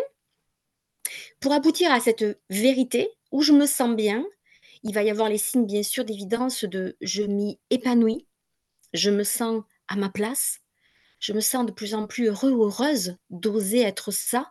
Ou pour certains, comme on dit, la vocation, tu sais, est arrivée parfois très tôt et ils engouffrent ce pas et, ils se sentent tellement bien et légers très rapidement, très tôt, voilà, dans, dans, cette vocation, mais en même temps, ça peut être des fois que euh, un métier. Donc, c'est qu'une partie de nous. Donc, la vérité, c'est vraiment se découvrir. Et puis, euh, comme à l'image d'une initiation, comme à l'image de, de l'alchimiste de Paolo Coelho, c'est allons creuser jusqu'à ce qu'on trouve le, trésor. Oui, voilà, le fameux trésor. Oui, oui, c'est vrai. Ah oui, le fameux trésor. Pour moi, c'est vraiment ça, la, vérité à être soi. Et, oui. Euh, et ça peut être aussi un trésor horrible. Hein. Ça peut être un trésor de euh, je suis quand même venu être le bourreau de quelqu'un d'autre. Et ça faisait partie de mon rôle. Ça peut être terrible hein, de dire ça. Ça peut être j'étais venu résister, euh, par exemple, à la tentation de faire mal, de la vengeance, même de voilà, pas de d'enlever une vie par mes propres mains. Ça, c'est le plan de vie. Hein ça peut être ça, hein, donc ça peut être des vérités qui sont atroces à découvrir, mais le jour où j'y suis, je sais. Et le, vrai moi, entre guillemets, peut, par exemple, enclencher une voie, pourquoi pas, de pardon ou d'attente euh, euh, avec la capacité peut-être de un peu de, rémission ou de ou d'aller vers l'autre s'il demande réparation, mais il y aura une toute autre façon effectivement euh, de regarder la vie. Bien sûr, ça veut dire regarder au plus profond de nous qui on est vraiment, ça veut dire qu'est-ce que porte ton âme? Parce que c'est là que c'est écrit, hein, c'est là que c'est inscrit, avec tous ces, ces sens, bien sûr, qui au-dessus, comme je vais prendre l'image de ton piano, voilà, il y a quelques notes qu'on touche de temps en temps avec nos cinq sens, ou moins, oui, c'est ça. parfois, et, et, que l'on va effleurer et qu'on va essayer de découvrir dessous, alors quel est le vrai son, quoi. Mmh, mmh. Quel est le vrai son? Quand est-ce qu'il y a une suite euh, harmonique qui me dit ça, ça a du sens pour moi? Et, et cet écueil m'amène là, et ça, c'est mon chemin. Ça, c'est ma suite. C'est vrai. Et tu sais quoi C'est marrant que tu parles de ça parce qu'il n'y a pas longtemps, je ne sais pas si tu connais, j'ai entendu parler des, d'une musique qui serait, ça aurait été une partition qui aurait été certainement dictée hein, euh, médiumniquement. La musique céleste, la musique des anges, enfin, tu vois, c'est la musique de, de l'univers qui aurait été créée. C'est vrai que j'ai écouté un extrait parce que sur YouTube, on peut l'écouter. Et franchement, si tu te demandes d'où ça vient, c'est vraiment, euh, ça vient pas d'ici. Enfin, c'est spécial comme musique. Je sais pas si tu en as entendu parler. C'est vrai. Hein. Oui, tout à mm. fait. C'est assez phénoménal. Mais de la même façon que tu pourrais dire aussi que euh, à travers Beethoven ou d'autres gens extrêmement connus, ça traverse les siècles et il y a une capacité chez eux à se mettre, bon, on le sait, sur une certaine fréquence, mégahertz et autres, qu'on recoupe pas mal maintenant aussi, ça, on le voit pas mal sur YouTube et ailleurs, avec certains instruments, euh, voilà, comment vous positionner sur telle fréquence euh, de cœur ou de guérison. Mais c'est seulement pour dire que tu vois ce qui leur a été transmis à eux que nous, nous décrivons comme un génie extraordinaire, non ordinaire, vraiment, hors norme. Euh, ils ont quand même, eux aussi, baigné, j'allais te dire, dans une musique et des notes qui ont été envoyées de la même, de la même façon que tu le dis, avec vraiment cette connotation angélique. Ah oui, oui, c'est certain. Ils ont été inspirés, notamment pour la musique sacrée, ça c'est certain. Hein. Oui, oui. Liés aussi à travers plein d'autres qui, effectivement, quand on est là, on est nulle part ailleurs. Oui. Quand on est là, on est reliés tous. Ah, mais ça, je suis. Alors là, on est bien connecté. Je suis à 100% avec ce que tu dis, vraiment. Ah, Alors, Eve, excuse-moi parce qu'on parle, on parle, on est bien, mais en fait, il y a des messages sur le chat et je viens de les voir. Oh, Donc, excuse-moi. tu vois, ça veut dire vraiment, venez, à nous, venez à nous n'hésitez pas, les amis. Parce que là, c'est vrai que bah, c'est bien, tant mieux. Hein. on, est, on est à l'aise, euh, on est bien. Et puis, bah, tant mieux si les auditeurs, ça les intéresse. Donc, merci. Alors, Jean-Yves, déjà, merci, merci encore, Jean-Yves, d'être avec nous. Alors, il dit vous dites tellement de choses tous les deux que c'est impossible de trouver une question lol. Ça veut dire qu'on aime bien discuter. bah écoute, Jean-Yves, tu peux y aller quand même, n'hésite pas, hein, on est là pour ça. Oui, hein. embête-nous, embête-nous avec les détails. tu peux y aller, tu peux y aller. Non mais c'est vrai. Et puis, euh, sinon, il y a Thalassa aussi qui laisse un message pour, euh, tu sais, par rapport à ce qu'on disait tout à l'heure pour la musique, les monastères, etc. Il dit euh, Michael, je suis d'accord. Attends, parce que c'est compliqué avec ma synthèse vocale. Je suis désolé. Hein, parce que comme je suis pas avec Caroline, c'est compliqué pour moi. je suis d'accord avec toi aussi au sujet du chant grégorien. Et il dit qu'il assiste aussi à la messe en latin car elle lui permet de mieux méditer. Bah, je suis d'accord avec toi, Thalassa. Moi aussi, je trouve que C'est pareil, heu, les phonèmes, la sonorité, heu, les mots, enfin évidemment, ça a une autre vibration que, bah, que le français, heu, donc courant finalement. Oui. Donc c'est certainement ça Plus aussi. Mmh. aussi peut-être, pour elle, une grande chance d'avoir ce sens-là auditif particulièrement développé, puisqu'on disait tout à l'heure, plus ou moins douée pour dans certains domaines. Le don passe aussi bien sûr par le lien entre le corps et l'extérieur, donc c'est avant tout nos sens qui qui nous prouvent à quel point effectivement on peut être connecté à no à notre monde environnant. Donc elle a peut-être aussi cette capacité auditive, un peu comme toi, hein, puisqu'à travers la musique, voilà, le ça. piano, heu, tu l'as, heu, pour pouvoir apprécier encore plus cette sonorité et voilà et et tout ce que signifie cette langue qui peut-être aussi parle à son cœur, heu, simplement parce qu'elle est au plus haut, hein, voilà, en Oui. reliance, très haut ou à une autre vie comme on l'a dit, mais peu importe, elle est là. Elle est parfaitement là où elle doit être et ça la, ça la rassemble, je pense, voilà. Ça la rassemble, ça Certainement, le oui. la réunifie, Oui, oui. Alors il y a un autre message, hein, Ève, hein, excuse-moi, je te lis les messages comme ça et bien comme ça on peut y répondre aussi. Bon, bah, c'est bien, c'est que les gens ça les intéresse, hein, heu, voilà, merci d'être sur le chat les amis, c'est super. Alors il y a Coccinelle, bonsoir Coccinelle, voilà, ça fait bien plaisir. Elle dit: «Bonsoir à tous, merci beaucoup pour cette émission. Je consulte Ève régulièrement et elle m'est d'une grande aide». Donc déjà, c'est gentil pour toi Ève, heu, «Ses connexions avec l'au-delà sont impressionnantes». Ah bah, donc, c'est du message ça au moins, vraiment, hein. Beh, merci beaucoup. C'est gentil merci. Coccinelle, merci beaucoup. Voilà. c'est vrai que nous aussi, on a toujours envie d'être, heu, rassurés, que ce qu'on fait, heu, entre guillemets «apporte quelque chose de suffisant». Je dis suffisant, je dirais à une à une vraie valeur pour autrui. On peut toujours être dans le doute, hein, on ne cesse pas d'être dans le doute. De moins en moins, il faut le dire, en pratiquant, voilà, mais on est toujours dans le doute parce que finalement, il y a que celui qui réceptionne nos messages, voilà, heu, nos apports, nos nos soins, heu, qui va pouvoir dire, heu, ce que ça lui a vraiment, laissé comme trace après, hein, de mieux-être. Donc oui, ça fait plaisir de l'entendre. Merci Coccinelle. Oui, c'est sympa. Ça fait plaisir qu'il y ait des personnes, voilà, qui peuvent témoigner aussi, par rapport à à qui tu es, à la consultation, voilà, donc c'est sympa. Oui, Bon, continuez les amis avec vos questions. N'hésitez pas, Voilà, qui pas peur de s'ouvrir. Voilà, oui, Ou ou voilà. l'équivalent, je veux dire, voilà, mais que s'ils se sentent prêts, heu, qu'ils se disent, heu: «On peut sauter le pas». Heu, j'ai parlé tout à l'heure que bien sûr, il y avait des possibilités, comme toujours, d'avoir des personnes qui nous déçoivent. Mais finalement, si on s'intéresse à ce domaine à ce point et qu'on est en plus en train de creuser, Oui, voilà, cette quête de nous-mêmes, je pense pas quand même que dans le parcours, on on ne puisse pas ressentir intuitivement si on n'est pas en phase avec la personne en face. À un moment donné, il va y avoir quelque chose qui va se voilà, qui va ressortir de je je suis je je ne crois pas tout ça ou ça ça me semble étonnant ou voilà, il y a quelque chose qui va se dire et se vivre. Donc oui, on peut encourager les gens à s'ouvrir à eux-mêmes, oui, voilà, oui, à oui. travers, heu, les autres qui peut-être ont un petit pas d'avance ou dans cette vie, heu, ont ça à apporter aux autres, et nous l'aurons plus tard. mais c'est très Voilà. bien et heureusement d'ailleurs, hein. C'est ça qui est bien. Heureusement, Mais oui. oui, oui. Alors, tu sais, dans ton livre, alors voilà, c'est ça que je voulais te, te demander, parce que tu as euh, évidemment des questions-réponses, comme on le disait, euh, par rapport, je sais pas, ça peut être euh, le processus d'incarnation, comment le monde a été conçu, l'univers, la création de la Terre, des espèces, etc. Enfin voilà. Donc c'est très, très, très, euh, bah, c'est vraiment ample. hein. Il y a beaucoup de questions-réponses dans plein de sujets divers. Est-ce que tu pourrais nous expliquer comment est-ce que tu as travaillé, comment est-ce que ça s'est passé vraiment la, la création de ce livre Enfin, vraiment, comment, euh, comment tu as Mmh. travaillé tout ça? Là alors, heu, le tout début du du tout début, la genèse de ce livre, ça a d'abord été, de quoi je rêve? Quand j'ai fêté mon demi-siècle, ça a été vraiment, qu'est-ce que j'aimerais faire? D'assez fou pour le dire, voilà, petit grain de folie tout à coup pour Ève. De quoi rêves-tu? Et le livre est apparu en premier parce qu'effectivement, je suis vraiment, très, passionnée de ce que je fais, au niveau thérapeutique, et et donc je je ne rêvais pas, si je peux dire, de m'acheter une forme de légitimité, si je peux dire, littéraire ou ou quoi ni qu'est-ce, voilà, qui ressemblerait à ça.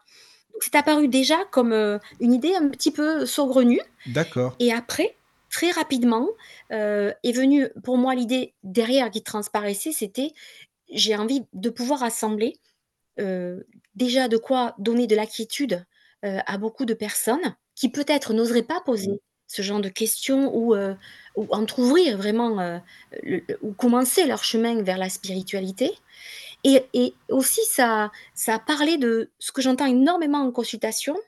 Beaucoup de ces questions sont là, de recherche de sens, à demi-mot ou vraiment des fois de façon très claire et les gens, se osent le dire et c'est et des fois la réponse, tu vois, Michael, qui leur manquerait pour sortir et aller bien. Parce que parfois, pour prendre les choses les plus pires, la disparition de l'être aimé ou la séparation de quelqu'un que tu croyais être ou toi, tu penses être ton âme sœur, l'être avec qui la suite ne sera pas possible, tu ne peux pas te consoler, même si tu fais un travail de deuil amoureux, tu ne peux pas te consoler du pourquoi ça s'arrête. Donc il y a parfois énormément de questions qui étaient là sans réponse et je pouvais pas aller gratter plus loin, si je peux dire et les amener vraiment dans une vision très spirituelle. Parfois, ils me laissaient un peu approcher, parfois ils m'y conduisaient et donc je me suis dit: «Pour les personnes vraiment, heu, en en désir et en demande de compréhension», voilà, on peut dire quand même approche et compréhension de ce que veut dire une vie spirituelle sur terre. Je me suis dit, voilà, que je pouvais peut-être leur apporter ce que j'es j'espérais moi, beaucoup plus de de de paix dans leur cœur pour traverser D'accord. et ces années Non, parce que et c'est vraiment ce désir-là qui est qui est sorti en 1er et D'accord. après bien sûr les questions sont venues dans le détail. c'est ce que je me disais parce que Voilà. tu sais, regarde, quand enfin, quand on lit ton livre, en tout cas pour moi, je me suis dit: «Mais comment est-ce que tu as fait pour bien, bien structurer tout ça, pour bien assembler?» parce qu'il faut quand même ordonner les infos, les mettre en place, pas que ce soit fouillis, tu vois? Oui. Et c'est ça qui m'intéresse aussi. Comment est-ce que tu as vraiment fait? Tu avais des questions dans la tête bien précises que tu as notées ou ça. non, pour assembler par Oui. sujet, enfin, tu vois? C'est comment ça s'est passé? C'est du boulot, quoi, vraiment. Alors, très sincèrement, les questions venaient un peu comme on dit là, c'est effervescent, tu vois? C'est un peu comme une bulle de champagne, pouf! Dès qu'on a fait sortir le bouchon, ça y est, les bulles partent dans tous les sens, ça pétille. Donc j'en avais, j'en avais, j'en avais plein. Puis une venait avec une autre, heu, puis, heu, une autre devait être affinée ou revenait. Heu, il y a beaucoup de choses aussi, à travers, donc, mes clients que que j'ai recoupés. Je me dis: «Tiens, ça pourrait intéresser quelqu'un d'autre ou apaiser quelqu'un d'autre» et et c'est vrai que c'est comme un fil qui s'est déroulé. Après, à un moment donné, je me suis dit: «Heu, là, je crois que quand même tu en es à entre 150» et voilà, j'étais voilà, 180 questions, je ça va peut-être faire beaucoup. Ah oui, ah bah, t'inquiète pas, dans le livre des esprits, il y en a plus de 1000 alors tu sais, tu peux y aller. Exactement. C'est vrai. Par contre, tu sais, si si tu veux, pour laisser un petit peu de suspense pour les auditeurs, moi j'aime bien laisser un petit peu de voilà, est-ce que tu veux qu'on fasse une petite pause musicale et et puis on revient juste après, comme ça on décortique un petit peu plus, heu heu, le livre, si ça te va? Ça va? C'est bon pour Avec toi? plaisir, Michael. Et Oui, puis comme ça, on ça laisse le temps à nos amis d'écrire sur le chat. N'hésitez pas surtout, hein. Là, vous avez le temps, vous pouvez y aller là, on parle pas, comme ça on met un peu de musique. C'est bon. Allez, à tout de suite. Entrez dans la sérénité et la paix, la paix, la paix, la paix. Bienvenue sur la radio du Lotus. Et nous revoici, nous revoilà les amis. Je suis toujours bien sûr avec Ève, notre amie médium. Rebonsoir Ève, ça va toujours? Rebonsoir. Beh oui, parfaitement. Bon, Ravie d'avoir, c'est ce bien. beau monde avec nous, envie oui, ça fait plaisir. Ça fait plaisir. Au moins, on sait qu'on n'est pas tout seul. Bon, il y a des auditeurs, c'est bien, on est bien, bien entouré, bien accompagné. Voilà. Tout à fait. Peut-être qu'on Oui. leur a dit que nous, on était au bord de la cheminée, ça leur a plu. Mais Ils oui, en fait, je pense que c'est ça. On fait de la place. C'est ça, Voilà, vous avez la exactement. place, venez, venez. Voilà. Donc, encore une fois, les amis, n'hésitez pas à venir sur le chat si vous avez envie de venir nous rejoindre. Je redonne le chat euh, tlk.io slash radio du lotus. Voilà, comme ça, euh, vous ne pouvez pas dire on connaît pas le chat, comment on fait? Ah non, je le répète exprès plusieurs fois là, hein, c'est bon, vous pouvez y aller. Voilà. Alors Rêve, juste avant la pause musicale, euh, oui, je te demandais comment tu as euh, agencé ton livre justement pour les questions-réponses et tu avais commencé à nous expliquer, donc je vais te laisser poursuivre et comme ça il y aura des questions aussi. voilà. Oui, avec plaisir. On reprend, sur le fait que voilà, c'était une, effervescence en fait de plein de questions, dans l'idée où, hem, je me suis mise à la place, heu, de celui qui aimerait trouver ce livre, si je peux dire, de façon très humble bien sûr et tout ce que j'aurais aimé avoir comme réponse, je me suis dit, heu: «C'est censé pouvoir, les interpeller aussi». Donc il y avait, comme on disait, ce dont je me suis nourrie, qui était venu jusqu'à moi déjà comme questionnement et déjà aussi dans la bouche, par exemple, ne serait-ce que de mes propres enfants, qui ont été très curieux et ouverts aussi.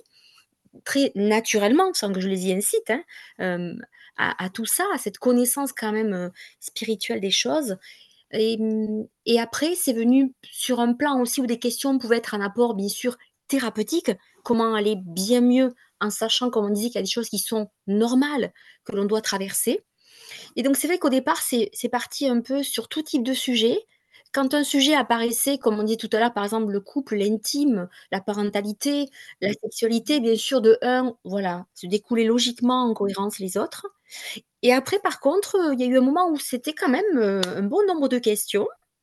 Heu, les réponses prenaient quand même pas mal d'espace, mais j'essayais de faire quand même une page pour, heu, essayer d'y mettre un peu l'essentiel et de de pas perdre non plus, voilà, les lecteurs qui aimeraient à découvrir ou à revalider des choses connues et après j'ai essayé de les regrouper comme tu le disais avec, heu, voilà, certains thèmes pour qu'il y ait une certaine logique d'enchaînement, Ça doit pas être que la facile, hein? 2e partie non.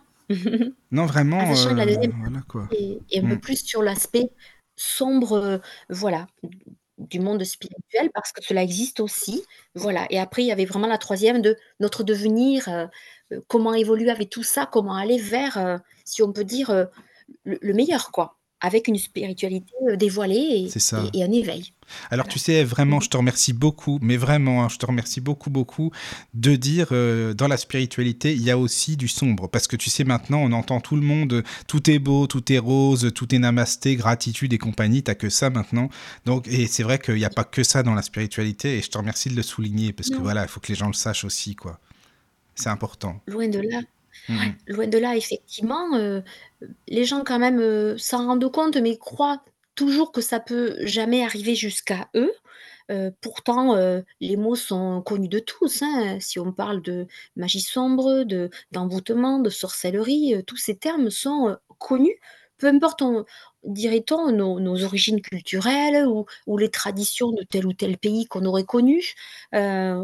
C'est vraiment des choses qui sont donc, à, ne pas hem, laisser vraiment de côté. Je veux dire, il il faut pas faut pas se méprendre sur, heu, l'idée que toucher à ça, aller vers ça, parce qu'on peut trouver très facilement encore plus sur internet, mais même maintenant des tutos, heu et des livres aussi, hein. C'est j'ai j'ai été, quand même, très déçue de voir des librairies qui vendaient au moment d'Halloween des des livres sur Ah comment créer des rituels c'est la mode. d'envoûtement Mmh.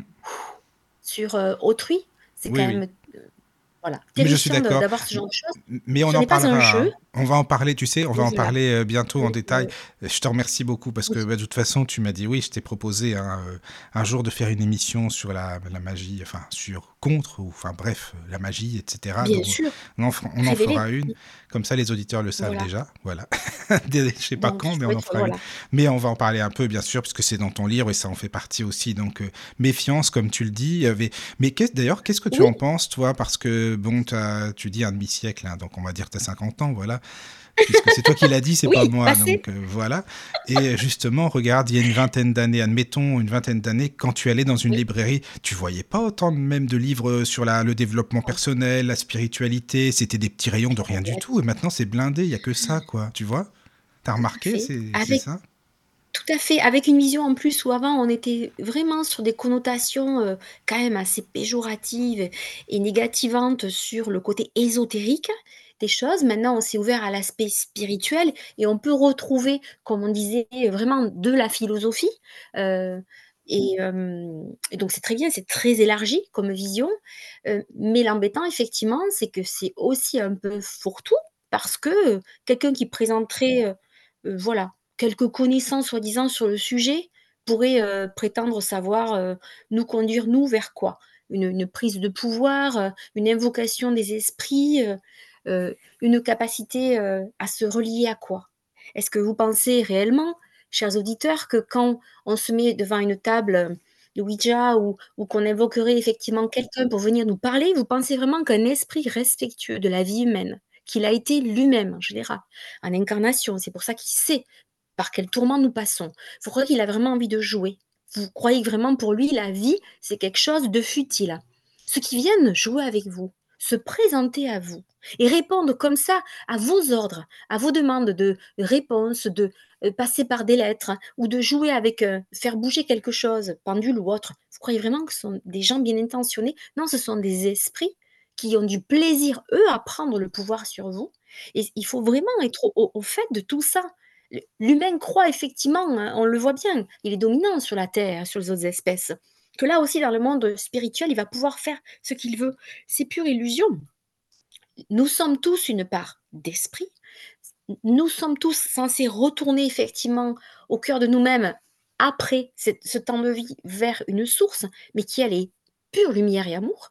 Et quand effectivement on n'y monte pas, on a peur d'y monter, on peut se faire attraper par ceux effectivement qui ne sont pas décidés à rejoindre le bon côté des choses. Comme ceux qui, voilà, du temps de la vie, ne veulent pas respecter la loi. Ce sont effectivement les mêmes, non disposés à, la bonté. Donc, il ne faut pas se mentir, il faut être au courant euh, qu'il y a une partie de ce monde spirituel qui effectivement a un petit filet qui nous attend pour essayer de nous faire tomber dedans et nous attraper et nous, et nous là-dedans. Donc il faut être voilà, bien connecté, euh, bien enraciné, comme on dit souvent, pour ne pas se, se, méprendre et avoir, oui, ces mauvaises informations, ou parfois ces mauvaises tentations, euh, parce que là, c'est dangereux. Oui, on est bien d'accord. Voilà, mais euh, on en parlera hein, parce que c'est très important aussi. Il n'y a pas assez d'émissions, voire pas d'émissions. En tout cas, moi, j'en connais pas des émissions où on parle de ces sujets-là. Je trouve que c'est peut-être tabou, j'en sais rien. Où on veut que tout soit beau, tout soit joli et ci et là, mais, euh, mais on en parlera. C'est très important. Voilà, tu as raison. Il y a peut-être la crainte aussi, tu sais, parce que toucher à ce sujet, comme je vois dans l'interview que, que j'ai faite euh, précédemment, sur ABC Talk, là, avec de merveilleuses personnes comme toi, on me disait, euh, euh, quand même, Eve, vous osez parler de ce que c'est qu'un bon médium, ce n'est pas évident parce que c'est oser critiquer ceux qui ne respecteraient pas l'éthique, tu vois, de, ce, ce que j'appelle moi quand même un métier. Oui, oui. Mais avant tout, euh, tenir. Et là, oui, à ça mm. aussi, les, gens pourraient aussi craindre le courroux de ceux qui exercent dans ce domaine, tu vois, et se dire. oui, c'est vrai. Mais plus on connaît une chose, et mieux on peut l'appréhender, et mieux on peut la contrer. Si tu connais euh, l'ombre, tu peux forcément facilement, plus facilement aller vers la lumière quand tu connais un sujet. Tu vois ce que je veux dire? Tout à fait. Et puis, se méfier de ce qui paraît le plus lumineux parfois. Méfiance quand même. Tout à fait. tout à fait. Voilà, bon, on est bien branché, hein. t'as, vu, ça un peu, hein, Eva? C'est bon, on est bien connecté. c'est bien, merci, euh, merci Nelly encore une fois. C'est, Voilà, le fil avait la lumière, l'électricité, Exactement. c'est ça, quoi, voilà. Donc oui, euh, tu as bien euh, assemblé toutes les questions-réponses par thème hein, par rapport à ton livre. Donc comme on disait, tu parles aussi dedans un petit peu du monde astral, du monde céleste.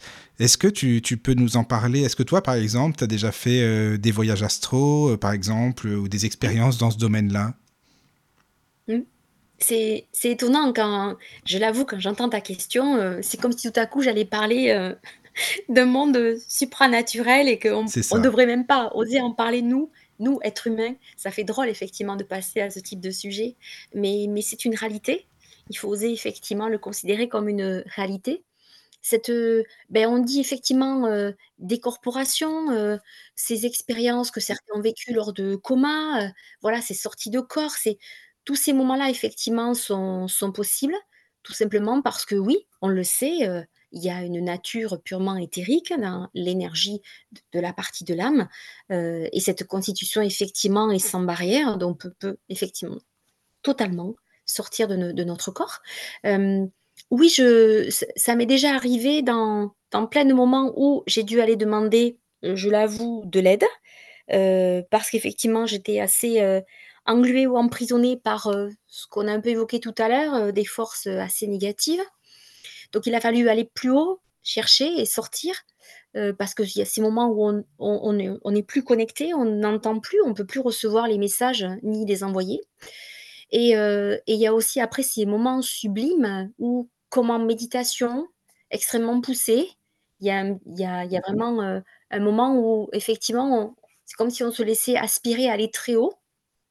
Certains pourraient dire c'est un peu comme si on, on était en relaxation immensément profonde, mais on ressentait plus presque le corps en fait. Euh, sur, on était allongé par exemple sur le matelas, je ne le sens presque plus. C'est effectivement euh, cette partie euh, spirituelle de nous est un tout petit peu au-dessus. et a même la capacité à voir ce qui se passe, à voir, à voir la pièce. Hein, voilà.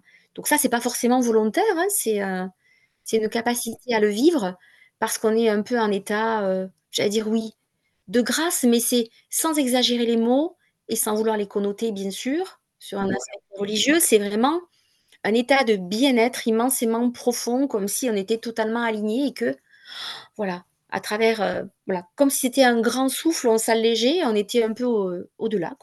c'est cette partie de nous qui peut, quelque part, décoller et vivre ce moment de grande légèreté. Donc, euh, oui, oui, Ça, me parle, ça me parle ce que tu dis. Après, tu as des personnes qui font aussi des voyages astro euh, contrôlés, qui savent les, diriger, si on peut dire ça comme ça. Il y a, certainement, par rapport à la méditation, j'imagine, à certaines pratiques, et ça, c'est intéressant aussi. Oui, moi, je suis restée, assez longtemps méfiante, de partir, je l'avoue, assez loin, parce que ça donne envie d'y rester. Donc Ah oui, mais ça, c'est moins bien. Ça, c'est moins bien. Non, c'est pas le but non plus, non, c'est sûr. plus tu as tendance à partir loin et à te rapprocher notamment, moi, en faisant je l'ai fait beaucoup, les passages d'âme qui étaient un petit peu perdus ou cherchaient à rejoindre, bien sûr, le canal de lumière, le tunnel, comme on l'image souvent. Euh, plus tu t'en approches, effectivement, plus il y a quand même cette perception, alors que nous sommes censés ne plus être reliés à nos cinq sens, cette perception d'être dans un état, comment le décrire en fait? De, Certains disent que c'est paradisiaque, c'est euphorisant, tout ce qui parlait de, de, cette expérience de mort imminente et qui sont revenus, euh, on est totalement ailleurs, dans un état vraiment euh, sublimé, plus tu t'en approches, plus tu aspires quoi. C'est comme, te mettre au soleil et recevoir cette magnifique chaleur sur ta peau. C'est c'est un moment extraordinaire. Tu tu n'as envie que de bah, décoller oui, plus loin. tu as envie et puis justement, j'imagine que c'est un choix qui doit être très, très difficile puisqu'émotionnellement, euh, on est tellement, tellement dans le dans le vrai, le bon, enfin là, tout ce qui est, lumineux. Tu te dis: «Mais non, il faut que j'y retourne quand même». Mais oui, bah, il faut bien, hein, j'ai des enfants, j'ai une vie, j'ai une famille, je sais pas moi. Enfin, tu vois, c'est des ce sont des exemples, mais quand même, quoi. Ça doit être assez compliqué à gérer. Ton voyage astral, après, euh, pour certains, peut-être que c'est une euh, capacité à aller chercher de l'information. Normalement, euh, je veux dire, en termes médiumniques, on a la possibilité de positionner notre niveau de conscience, dire assez haut, pour pouvoir recouper comme on le dit par exemple, les annales akashiques, l'ensemble de, vie, des, des, informations voilà, sur d'autres plans, même cosmiques. On n'a pas forcément besoin de, bouger hein, pour, pour le vivre. Moi, j'ai plutôt une connaissance expérimentale de, de bien-être extrême et de découverte de ça, mais pas forcément pour aller glaner de l'information ou ce que peut-être te dirais aussi, recevoir des soins, euh, des, traitements, euh, voilà. Des traitements spirituels. Je, le vis, je le vis ici de corps, euh, plutôt dans ma position, voilà, incarnée sur Terre, quoi. on est bien ancré, on a un corps, et c'est bien. Mm, mm. Mm. Alors, il y a Michael sur le chat qui te pose une question. Bonsoir, Michael, déjà. J'espère que tu vas bien. Ça fait plaisir. Il est toujours là. Michael, c'est un auditeur fidèle aussi. Et c'est génial, tu vois. Ça, ça fait plaisir. et donc, il euh, dit euh, comment est-ce que vous pouvez savoir que c'est un voyage astral? Enfin, comment est-ce que tu peux en être sûr? Et euh, après, il dit oui, c'est peut-être plus rare, justement. voilà. Donc, est-ce que tu peux lui expliquer? Enfin, nous expliquer aussi, d'ailleurs. Oui. effectivement, on est toujours dans ce domaine où on recherche quelque part une véracité, une forme de preuve. Et, c'est compliqué parce qu'on est dans des ressentis et des positionnements qu'on pourrait dire ce n'est plus mental parce que c'est pas cognitif et réfléchi, c'est vraiment un état, un état d'être et de positionnement, effectivement, de conscience. c'est à force de pratiquer que sincèrement, tout comme on peut être relié au message de personnes par exemple, si on prend le cas d'un défunt qui ne s'est pas encore élevé, la personne avec qui je vais échanger est positionnée, on pourrait dire, je la vois et je la ressens tout à côté de moi. Une fois que elle emprunte le tunnel et qu'elle peut passer plus haut, je la vois très très haut, très très loin, très très petite, avec une voix, voilà, qui est très lointaine. Je veux dire qu'il y a une capacité à pouvoir affiner de où se situe ce partage, cet échange, cette distance. Là, bien sûr, c'est facile puisqu'on serait deux, deux esprits quand je parle à l'autre, je veux dire en conscience, même s'il n'est que partie spirituelle, c'est ma partie spirituelle qui se connecte à, l'autre. Donc quand je suis effectivement en position astrale, j'ai aussi la capacité de voir en hauteur, de me positionner comme on dit, comme des récits ont été faits, de décrire par exemple une salle d'opération. On est dessus et on voit l'infirmière qui agit, le chirurgien qui fait ça, qui pratique et d'être vraiment au-dessus. Il y a une capacité à à voir aussi qu'on s'éloigne et à véritablement, à voir la terre qui s'éloigne. On peut vraiment se retrouver dans l'espace. C'est pas le corps qui le ressent pour moi, ce sont mes yeux. C'est vraiment la vision intérieure. Comme on dirait que la clairvoyance nous donne les images. C'est vraiment l'image qui se joue à l'intérieur de moi. Et là, je veux dire, je ne suis plus qu'en pensée. Comme lui me dirait, je suis, heu, dans la musique, je n'entends que la musique, je n'ai plus que le sens auditif qui fonctionne. Il il n'en sent pas son corps, il est que dans le son. Là, pareil, je suis que dans ma conscience, c'est mon image. Et je vois les choses qui se décalent, qui évoluent et qui reviennent après à l'origine quand je peux redescendre ou quand j'ai les messages qui sont partis. Donc on peut affiner effectivement, à partir du moment où on peut connecter, heu, aux autres esprits ou aux entités, on peut affiner et se rendre compte qu'on n'a pas une vision, heu, voilà, 3 dimensions classiques avec nos yeux, on est hors de la pièce, on est ailleurs. Mais on se voit en deçà. Donc ça pa paraître étrange, hein, ce n'est Non, non, pas pas du tout. Non, non, ça c'est pas ce n'est pas étrange, hein. c'est drôle à décrire, c'est pas paranormal en tant que tel, hein, c'est vraiment comme les yeux fermés, je pourrais imaginer une peinture, je pourrais la sentir, je pourrais, comme en hypnose, avoir des sensations dans mes rêves, j'y suis, je le sens, c'est comme si je goûtais un plat, j'ai les sensations qui se vivent mais intériorisées. C'est de la même nature, ça reste de l'intérioriser. Mais les images bougent. Comme les sensations dans le cauchemar, voilà, nous agitent, les émotions sont là. Mais Là, c'est les vraiment les émotions, c'est bien que tu le dises parce qu'elles sont beaucoup, beaucoup plus puissantes. Enfin, je sais pas ce que tu en penses et d'ailleurs et pourquoi si c'est le cas. Dans les dans les rêves, que ce soit cauchemar ou autre, les émotions sont vraiment décuplées, heu, vraiment à l'extrême, Mmh quoi. mh.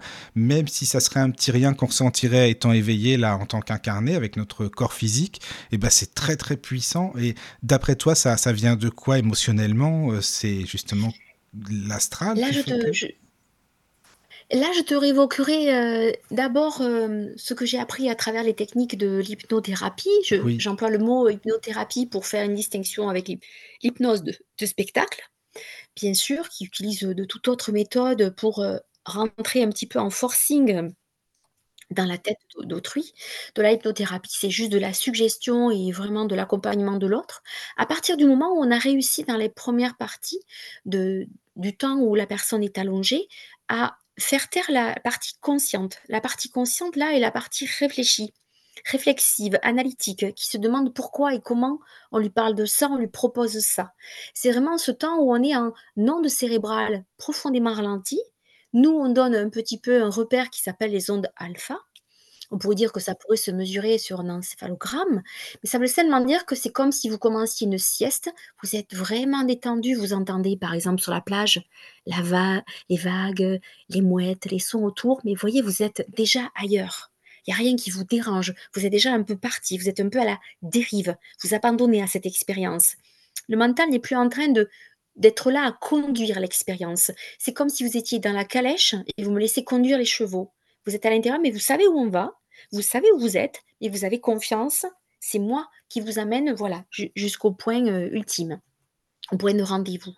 Donc quand effectivement on a cette partie consciente de nous qui est en pure réflexion et qui, bien sûr, en permanence veut, avec l'ego, avoir raison et contrôle, cette partie autre de nous, beaucoup plus subconsciente, elle, se fait jour et peut, heu, rejoindre ce que tu disais, être active, heu, sur ces plans-là et c'est tu m'avais dit, c'est peut-être sur le plan astral, c'est ça? Heu, oui, c'est ça, sur le plan astral.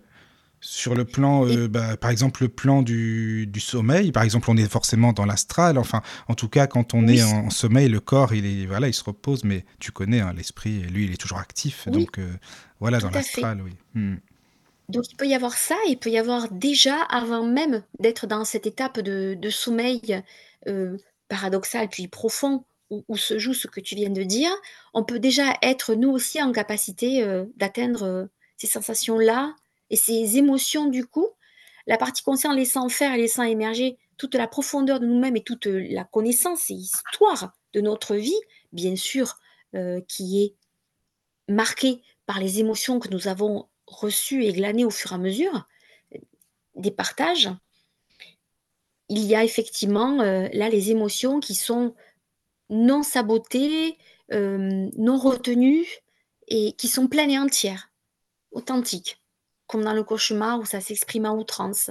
Tout est 100% en fait, tout est sans barrière parce que le conscient quand même retient, retient, préserve, connaît les codes, a envie de nous protéger et là effectivement, il est désactivé en quelque sorte. Donc déjà là, c'est possible et encore plus, plus D'accord. on descendra, heu, dans Ouais, l'inactivité, si on peut dire, heu, cérébrale, Mais oui, voilà, c'est ça justement, voilà. heu, lui, l'esprit, il peut plus se dégager de la matière, hein. Bah, de toute façon, Alan Kardec, même déjà à Oui, l'époque, il en parlait énormément, hein, tout ça. oui, oui, tout à fait, Tu vois, tout on en fait. parlait et puis finalement hem, tu sais, je voulais savoir, tout à l'heure, tu tu évoquais, heu, bah, la la notion de source, tu sais, tu disais: «Aller vers la source». Voilà et on entend beaucoup ce mot-là maintenant, la source. Bah, c'est vrai que je sais que c'est difficile à définir, hein, à expliquer, mais qu'est-ce que tu toi, tu entends par la source? Alors, hem, j'ai voulu mettre la source pour pas dire, heu, Dieu, mais Voilà, c'est pour ça les je voulais en venir là. Tu as hein. tout compris, tu as lu dans mes pensées. C'est ça, en Tout fait, que fait. Avec un D majuscule parce qu'on dirait que les gens n'osent oui, plus le dire c'est un mot qui est banni. bien Ils disent entendu, la source. Donc c'est pour ça que j'aime bien savoir ce que tu en penses. j'ai voulu neutraliser, heu, certains préjugés possibles, pour que les personnes aient envie de de découvrir et et d'aller vers, entre guillemets, «l'idée spirituelle», voilà, qui elle peut-être est un peu moins, heu, effrayante, heu, voilà, impressionnante. Donc j'ai voulu gommer cela parce que quand même, on est immédiatement, heu, aspiré par l'idée d'un lien religieux. Lien religieux qui dit bien sûr, qu'une vérité, serait meilleure, d'un côté que d'un autre, alors que comme on le disait tout à l'heure, les textes sacrés se rejoignent Oui, immensément. Tout se recoupe, oui, c'est vrai. Vraiment, il y a pas de souci. Mmh Je je fais un petit clin d'œil, heu, au film de Gad Elmaleh à ce titre, qui vraiment, heu, rassemble tout cela et dans son propre parcours, sans parler à sa place, hein, par rapport au témoignage qu'il en a fait, montre bien qu'il s'y retrouve, lui-même qui étudie, heu, aujourd'hui une religion qu'il ne qu'il ne connaissait pas.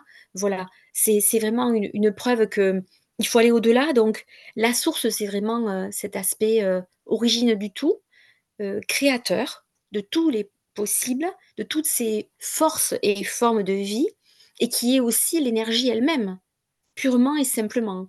Cette énergie, l'essence de nous et de nous tous qui se recoupe dans toute matière et c'est d'ailleurs au nom de cette énergie qui est identique partout, même si, comme on l'a dit, les taux vibratoires peuvent changer, nous permet, par exemple à moi comme à d'autres, de pouvoir connecter et communiquer. Il y a de l'énergie qui circule, comme on le sait, à l'intérieur de tout atome. Il y a plus de de vide d'ailleurs, pour pas dire énergie, voilà. Il y a plus de vide que de que de matière pure ou de noyau dans un atome et c'est à travers ça qu'effectivement, on peut s'aligner en perception et connaissance et réponse et que la réponse effectivement vibre et est amenée à travers la matière qui porte là, bien sûr, son information du moment, son vécu du moment. Donc la source, c'est vraiment, heu, quelque chose de dignement De sacré pur, que quoi, c'est ça? De de de de de de lumineux, de pur pur, de heu pur, mmh que l'on doit, heu, servir, qui qui vraiment nous éclaire et nous guide et qui est au plus haut niveau, d'amour inconditionnel et et d'a et et d'accomplissement heureux et d'humanisation.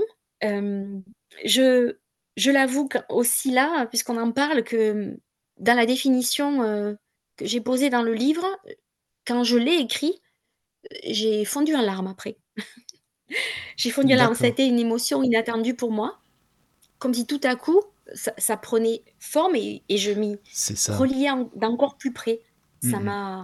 M'a Parce que tu l'as ressenti, quoi. Tu as ressenti ce que enfin, pas on peut pas le Oui, ressentir ce que c'est évidemment, ça nous non, enfin, je pense pas fait. maintenant, mais tu as ressenti une bribe de ce que ça pourrait être, quoi, énergétiquement, Oui la définition, j Mmh. entre guillemets «littéralement parlant», je la trouvais magnifique. Alors je parle pas de ce que j'ai écrit, je parle de ce que voilà, j'ai Oui, oui, vu que tu as ressenti, stylo. Mmh. Et que j'ai ressenti Oui, exactement. Non, On non, je sais que t'es pas comme ça, mais il y en a Eve, qui diraient, mais vous savez, mon bouquin, il est magnifique, mais vraiment, mais il n'y a pas de problème, il y a pas... Non, non, je sais que c'est pas toi, t'inquiète pas, j'ai bien compris, c'est bon. Alors, tiens, bah, Non, ça tombe bien, il y a un message sur le chat, Eve, excuse-moi, il y a euh, Jean-Yves, justement, qui demande, euh, est-ce que Eve pourrait redonner le titre de son livre, et est-ce qu'il est au nom de Eve? Enfin, voilà, donc si tu veux expliquer. Oui, tout à fait. La vérité spirituelle. Euh, alors, j'ai mis après deux points, les esprits, même célèbres, se révèlent à vous. Mais avec la vérité spirituelle et Ève, il va le trouver. Oui, Merci beaucoup déjà d'avance d'avoir envie d'aller plus loin et d'en lire davantage. c'est sympa. Cette deuxième partie du titre, euh, Les esprits même célèbres se révèlent à vous, c'est vrai que c'était un peu de l'hésitation pour moi. Et en même temps, quand je disais qu'il y a une, une vérité qui est incontournable et qu'on doit tous aller se rendre compte que, encore une fois, c'est un point commun. Nous sommes spirituellement faits de la même matière et du même niveau d'humanité à, transcender et à aller cueillir au plus loin possible dans la profondeur de, nos cœurs, quoi, de l'essence d'amour. Et ne pas savoir effectivement que ça existe, j'avais envie de leur dire, les esprits que vous, vous avez connus, qui sont, voilà, célèbres à nos yeux, euh, j'ai recoupé une vingtaine de témoignages de ce que, voilà, on peut appeler des gens euh, qui pour nous euh, sont euh, émanants et toujours là et nous imprègnent, euh, comme des Nelson Mandela, comme des Mères Teresa et comme aussi des artistes comme Michael Jackson.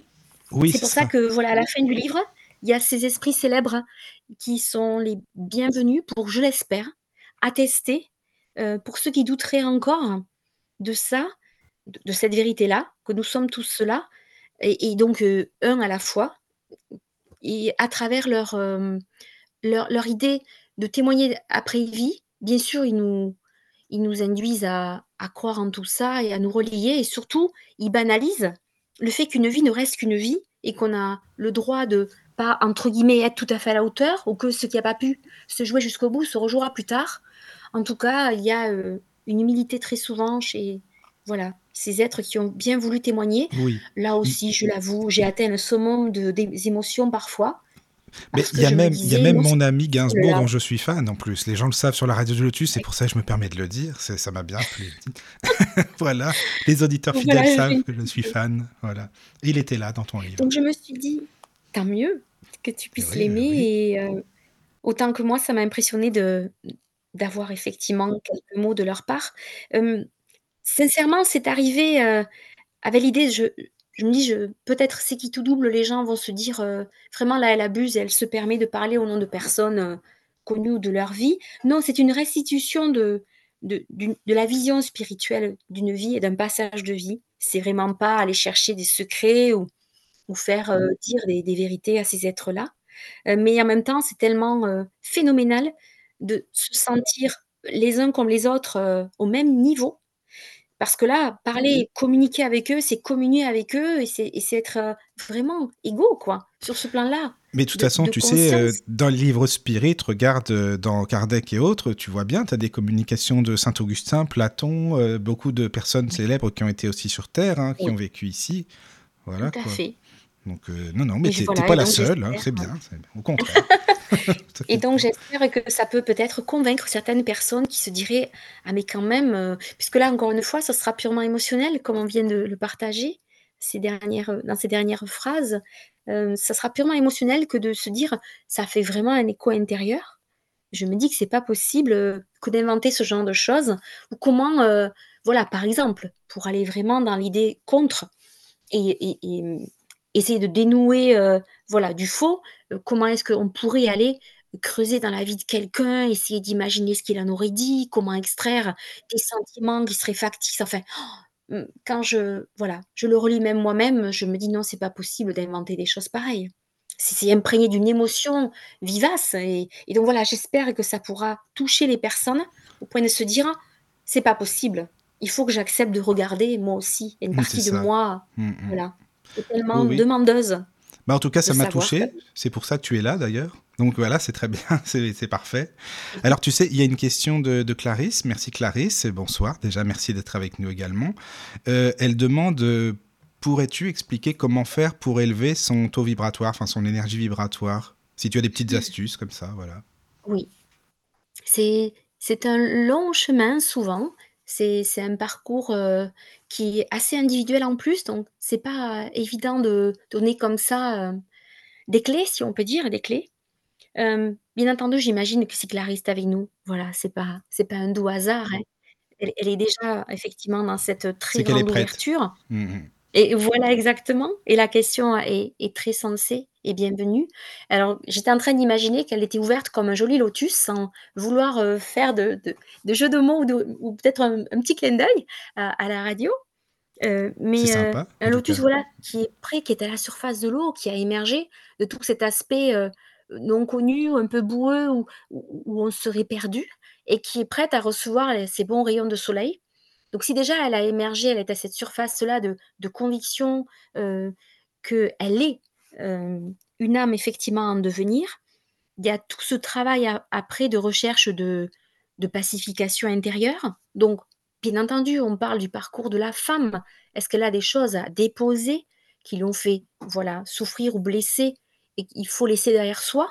Hem et est-ce qu'il y a après aussi, heu, pour elle, une capacité à très régulièrement, c'est ça qui paye, une vraie discipline à rentrer dans parce que souvent on désigne comme l'idéal d'un travail avec la méditation pour, heu, faire taire un petit peu ce mental, heu, ou elle peut pratiquer du tai chi, du yoga, heu, être aussi une vraie praticienne dans la musique et dans ces moments-là, elle est dans un non-temps. Voilà, l'espace, le temps s'arrête et elle est dans une pause mentale extraordinaire.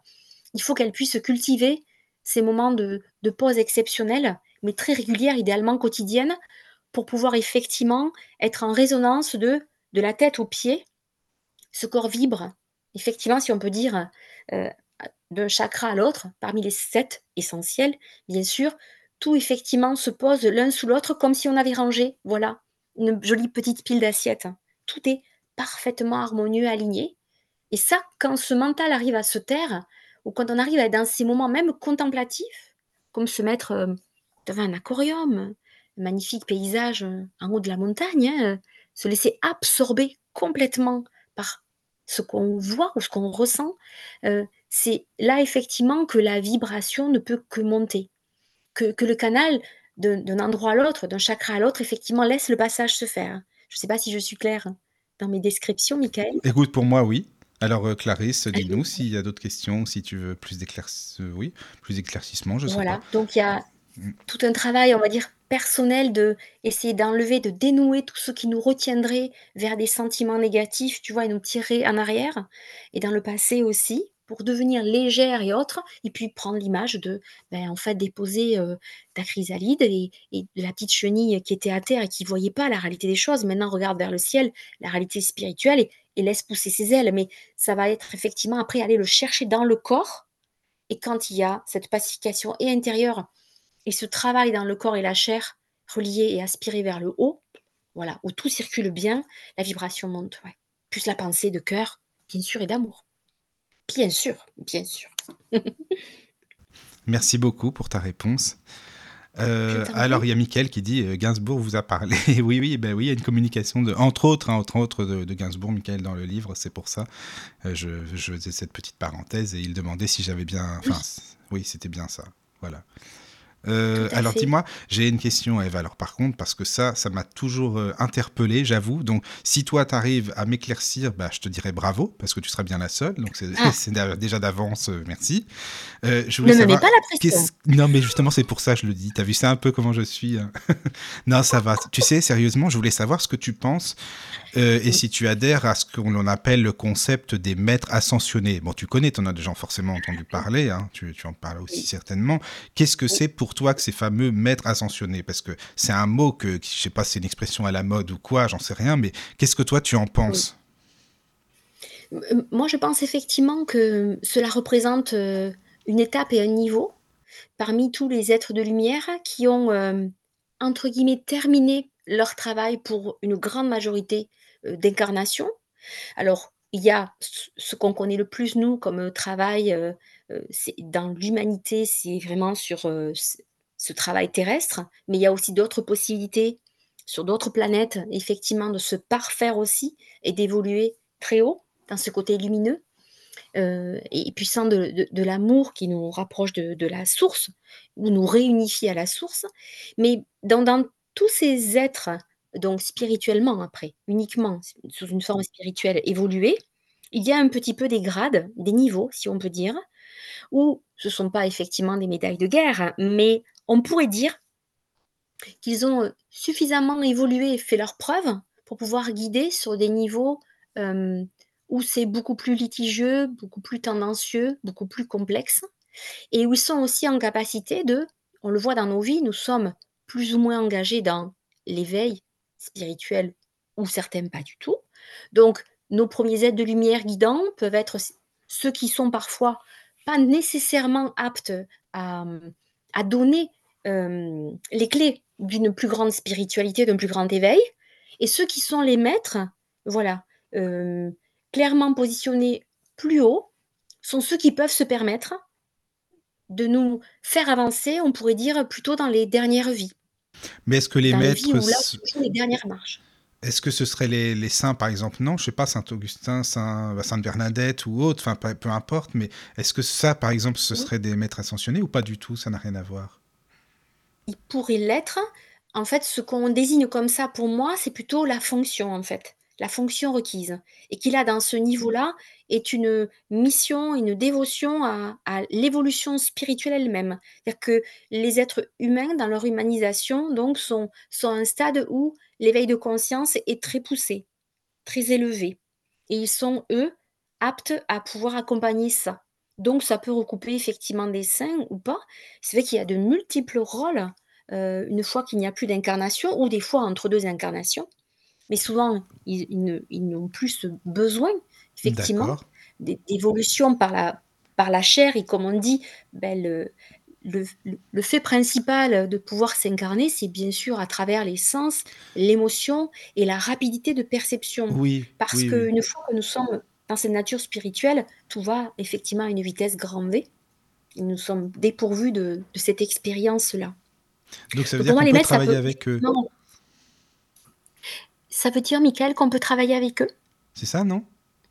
Oui, tout à fait. Ça veut dire qu'on peut être amené à être inspiré par eux, à travailler avec eux, que l'on ait le nom ou pas. Je veux dire qu'ils viennent à nous, hein, heu, ils sont effectivement présents. Toujours pareil, hein, hem, comme tout type de guide, pour moi, tel que ça m'est, heu, montré, enseigné ou dit depuis fort longtemps, ils sont là de façon souvent plutôt temporaire, dans le stade d'évolution que nous sommes en train de traverser. Ils sont pas là en général, heu, on dit qu'il y a des animaux totems, on dit plein de choses, hein. Il y a des guides de nai de naissance, heu, notre ange, voilà, de naissance. Mais les maîtres, c'est plutôt sur un passage de vie. Si après, on est très proche de ce qu'ont réalisé dans une vie, pourquoi pas, ils vont rester effectivement à nous guider longuement sur le chemin. Mais c'est plutôt un niveau d'ascension pour nous spirituelle poussée. Cela désigne Oui, qu'ils sont. Enfin de nous. Nous sommes un peu à ce niveau-là. disons que c'est peut-être le terme qui me parle moins, tu vois? Qui colle pas avec je sais pas, hein, j'en sais rien, en fait, mais je t'avoue que c'est vrai que ça me parle pas beaucoup. Si tu me par exemple, si tu me parles, heu, je sais pas, moi j'aime beaucoup lire des livres sur, heu, bah, sainte Bernadette, les livres sur, sur Lourdes, saint François et tout ça, tu Oui. vois? Par exemple, mais ça, ça me parle plus en fin de compte, mais peut-être parce que j'ai pas cette notion, heu, du tout, voilà, je j'en sais rien, hein, mais bon. Mais je je suis pas sûre que le fait que nous sachions pas que nous avons un maître ascensionné, entre guillemets «guidant» auprès de nous, soit un plus, hein. Il le fait de pouvoir nous passer les informations et les messages adéquats à notre évolution est beaucoup plus essentiel. Que ce soit tel ou tel maître ou que ce soit maître tu vois même, Jésus-Christ, moi, je je le positionne parmi les maîtres de de ce niveau-là et pour moi, il s'appelle maître Jéshua. D'accord, parce qu'ils ont un nom c'est ces la maîtres? C'est ça? Ils ont un nom, Tu peux on peux leur donner des noms, mais la plupart du temps, heu, à part quand tu sincèrement, à part quand on utilise certaines cartes, tu sais? Cartes que l'on tire, tu peux avoir des regroupements avec des noms qui leur sont, attitrés. Mais pour moi, ils sont une multitude et heu, ils sont aussi nombreux que les besoins seront de nous faire évoluer spirituellement parlant. Donc heu, si on est relié à eux, porté par eux, heu, enveloppé par eux, à ces moments-là clés de nos vies, c'est pour nous faire gravir une marche de plus et c'est tout. Et ce sont des êtres de lumière avant tout, mais particulièrement inspirants. En même temps, s'ils t'amènent encore plus haut, l'exigence est haute aussi. Donc Oui. peut-être des fois, il vaudrait mieux ne pas savoir qui t'accompagne Oui, oui, c'est vrai. Non, mais je suis d'accord avec ça, mais tu vois, c'est vrai que j'essaye de comprendre, mais je te remercie beaucoup, hein, pour tes explications, heu, c'est très gentil, franchement. Ça me oui, oui, ça me bah, je comprends, je je comprends mieux et Je tu vois, je voulais savoir aussi, toi, ce que tu fais comme différence entre les les guides et les anges gardiens. Qui sont-ils pour toi? Parce qu'on a tous un Pour moi, guide, je pense, ou un ange gardien, enfin, oui, je tout sais à fait. Les les parmi les guides, donc la la la fonction guidante, tu peux retrouver, hem, en dehors des anges donc qui sont des êtres qui ne s'incarnent pas, heu, on peut retrouver des des esprits qui sont venus sur la terre et notamment les esprits qui nous avec qui on a vécu et en général des liens, heu, très privilégiés, des grands attachements. Donc heu, ces esprits-là et souvent on peut dire qu'on va retrouver par exemple des gens de notre famille, hein, heu, des personnes, souvent on parle des grands-pères, arrière-grands-pères, voilà, de généalogie.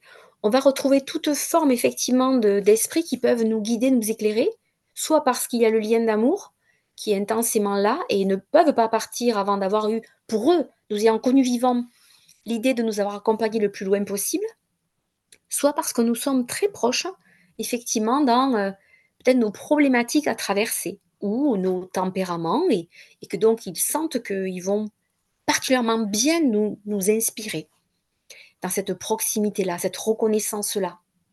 Hem, donc dans le côté guidant, tu peux avoir ce mélange-là, en dehors des anges qui purement et simplement, eux, sont toujours au-delà de la terre et sont faits pour, heu, que tu, entre guillemets, «ascensionnes», hein, dans ton niveau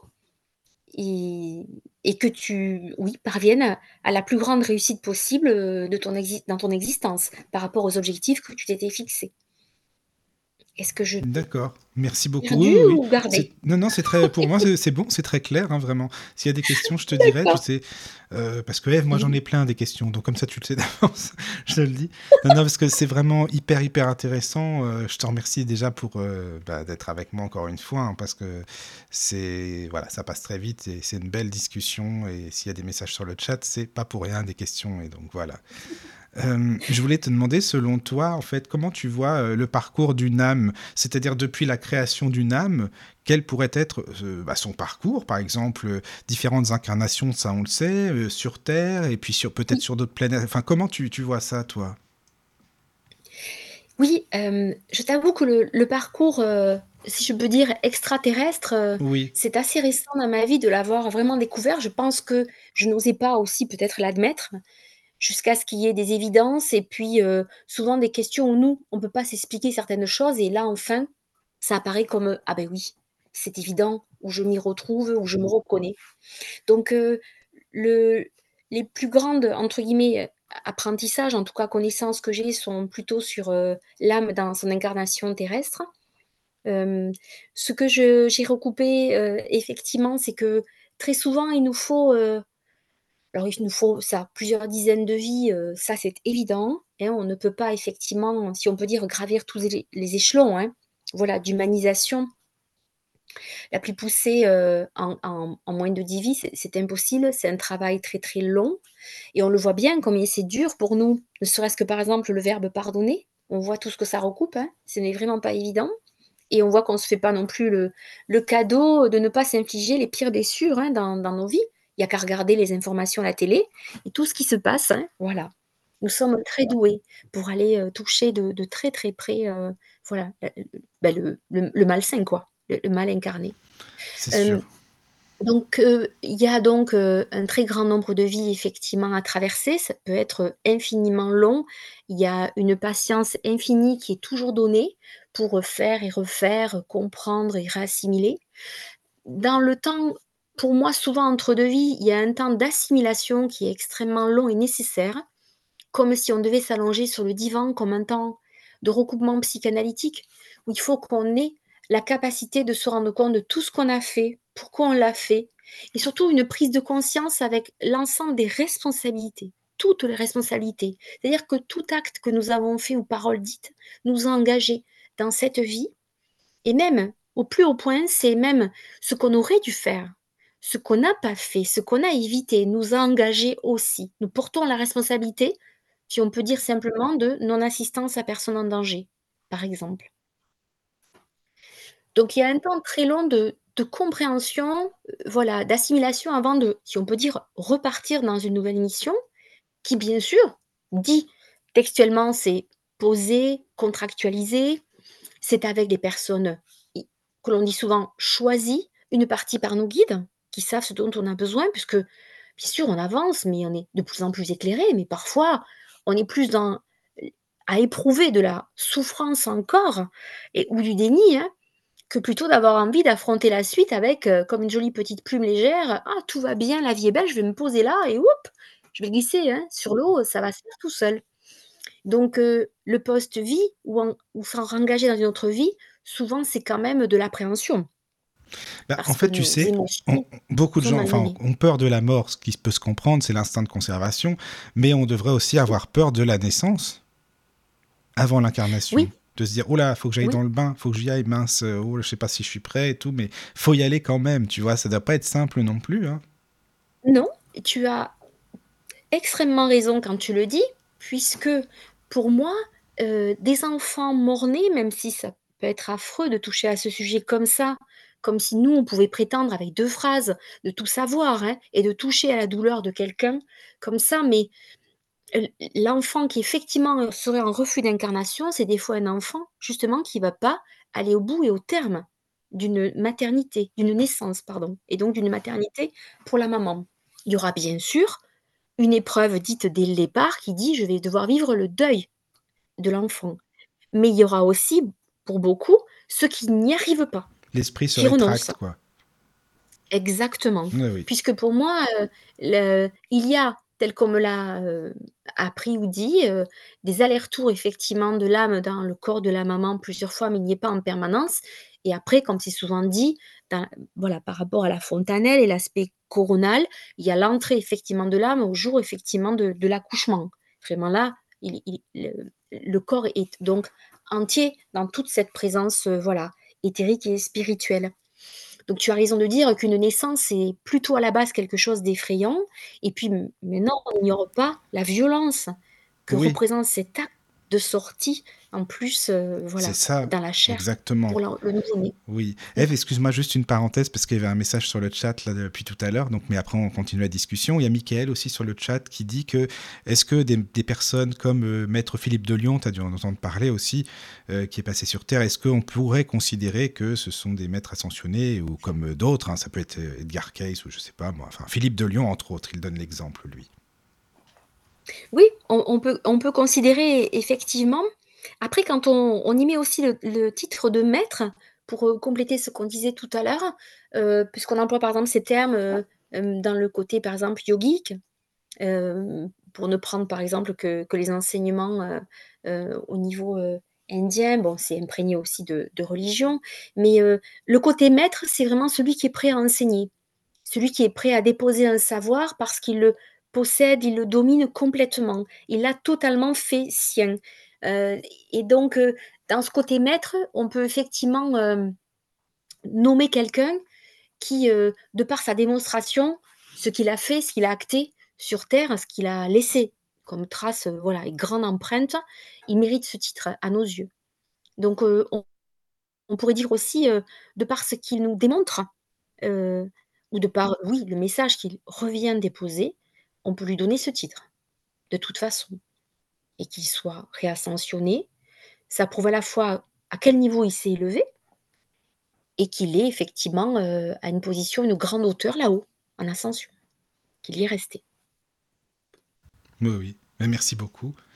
Alors, heu, oui, pour en revenir aux aux esprits, heu, entre l'incarnation, donc il y a ce fameux aussi, le fameux plan de vie que l'on se crée, heu, selon, les familles, avec mh. lesquelles on va on va vivre, les les Oui. personnes qu'on va croiser, enfin, si tu veux aussi peut-être en parler? Oui. Oui, effectivement, il apparaîtrait que, donc nous sommes bien entendu, préparés et guidés à cette suite de vie, avec ceux qui connaissent le plan parfait, si on peut dire, le grand plan pour nous, idéal.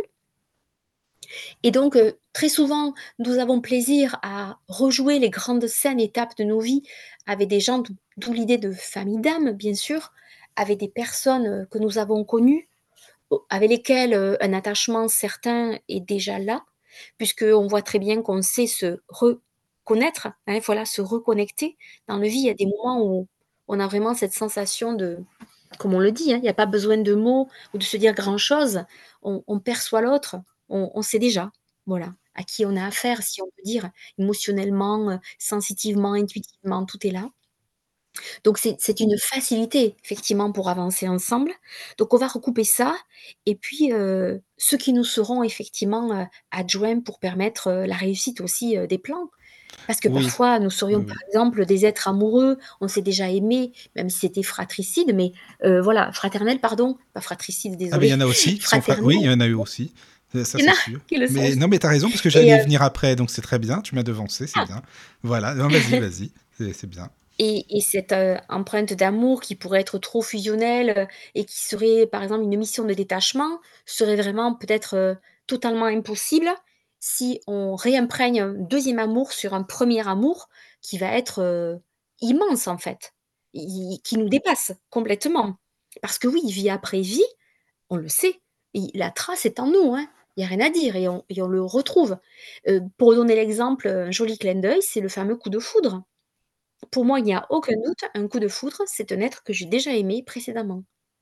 Et pourquoi je peux lui donner? Oh, voilà, tout ce que je possède, toute confiance immédiate. Pourquoi je peux comme ça savoir que c'est lui ou elle? Et un amour, comme on disait, fou qui m'emporte. Qui c'est ça? Qu'est-ce que c'est ça? Cette forme-là. C'est un mmh. amour déjà connu. Oui, oui, d'accord. C'est intéressant par rapport au coup de foudre. immédiat, effervescent, qui mmh reprend forme. D'accord. Mais parfois, on idéalise aussi une personne. Bon, après, c'est un autre sujet, hein, mais voilà. Mais c'est par rapport, je sais pas que je pensais à et c'est pour dire cette immédiateté qui fait que tu es sans retenue, sans résistance aucune, c'est de l'avoir retrouvé. Donc, après, bien sûr, ça ne veut pas dire qu'à travers le coup de foudre, tout se passe merveilleusement bien. Voilà, c'est ça. Mais c'est pour dire donc, euh, on ne pourra pas toujours être avec les, les familles d'âmes connues, où on aurait peut-être tendance à être euh, dans, euh, oui, ou de l'outrance de grande bienveillance, mais du coup, on va pas apprendre les leçons qui sont attendues. Parce que, par exemple, une mère euh, qui fait tout à la place de son enfant, tu sais bien qu'elle va lui empêcher de trouver ses enseignements, par exemple. Ce serait magnifique amour. Et si d'une autre vie, elle n'a pas pu le protéger, comment va-t-elle résister à ne pas le surprotéger dans, dans la vie suivante? Oui. Donc il y aura aussi ces êtres nouveaux auprès de nous, ces âmes nouvelles. Mais tu sais, on parle aussi, je trouve que l'expression, euh, ben, elle est intéressante, c'est, euh, tu sais, le mouton noir de la famille. Parfois on dit, oh là là, mais celui-là, c'est le mouton noir de la famille. On dirait qu'il est, il, vraiment, il fait pas partie de la famille. Et qu'est-ce qu'il fait avec nous? Pourquoi il y est? Il est pas du tout comme nous, admettons. Mais je pense que cette personne-là, elle est là aussi pour qu'on la fasse avancer ou pour qu'elle nous fasse avancer aussi. Il y a quelque chose qui se passe, tu vois, là-dedans. Complètement. Complètement et très souvent d'ailleurs, euh, souvent le enfin le mouton noir, on peut on peut des fois parler d'une personne qui serait, euh, très décevante dans son comportement, mais c'est plutôt et un peu plus, j'imagine comme tu le dis, une personne qui est, euh, extrêmement, avec des visions artistiques, de la vie, non conventionnelles du tout, alors que la famille ou le clan, si je peux dire, lui regroupé pareil, s'unifie de la même façon. Voilà, Oui, clairement dans dans les mêmes idées et valeurs. Mmh et voilà, et donc euh, là, il y a un côté éclaireur en fait. Très souvent, on va retrouver quelqu'un qui va, lui, déjà lui, enfin je dis lui ou elle, hein, qui va lui devoir pousser tout seul, voilà, grandir tout seul, se passer de cet accompagnement, euh, si on peut dire, voilà, euh, fertile, où il aurait mieux, beaucoup mieux poussé hein, si on l'avait bien arrosé, bien accompagné. Et, et, Mouton Noir, c'est aussi parce qu'il est censé leur prouver que eux, les normaux pensants, pensants veut dire plutôt avec la vision ben, de la petite chenille, comme dit tout à l'heure, à regarder par terre, à répéter les situations, à faire comme on leur dit qu'il est bien d'être fait, et sans hauteur de conscience, sans prendre toute la, grandeur que notre conscience qui s'éveille et grandit doit prendre. Ils n'accèdent pas à la conscience supérieure, comme on dit souvent en expression, euh, très compréhensive ainsi, à travers ces mots. Et, le petit mouton noir, effectivement, leur dit, regardez, c'est possible, moi je ne pense pas comme vous et c'est possible. Mais en général, c'est plutôt une mise à l'écart parce que le groupe a souvent euh, le dernier mot. C'est ça. oui, oui. Et puis tu parlais, bon, tu parlais de fratricide. Bon, c'est un peu moins gay, mais juste pour expliquer peut-être aux, auditeurs, euh, ça peut être aussi euh, une maman euh, qui n'aime pas du tout son fils, admettons, ça se peut, ou un fils euh, qui vraiment n'est pas du tout connecté avec sa maman, ou des frères et sœurs. Et qu'est-ce qui s'est passé dans des vies précédentes? Bah, Ça, on peut pas forcément le savoir, mais je pense que émotionnellement, il y a quelque chose qui reste. Admettons que la, la maman a fait du mal à son fils qui serait... Enfin, tu vois, tu comprends ce que je veux dire, quoi. Assassiné ou autre, peu, peu importe, quoi. Mais ça reste, et il faut travailler avec ça dans cette famille-là, justement. C'est ça qui est intéressant. Oui on a des défis effectivement qui sont euh, assez euh, inimaginables, où on peut avoir effectivement à, inverser complètement les rôles. Et quand tu disais euh, une mère qui n'a pas assumé son rôle auprès de cet enfant, et, aujourd'hui c'est l'enfant qui prend la place, on aura plutôt effectivement une tendance à la vengeance. C'est ça. C'est vrai. Hein, on va mmh. dire que ce serait presque un réflexe.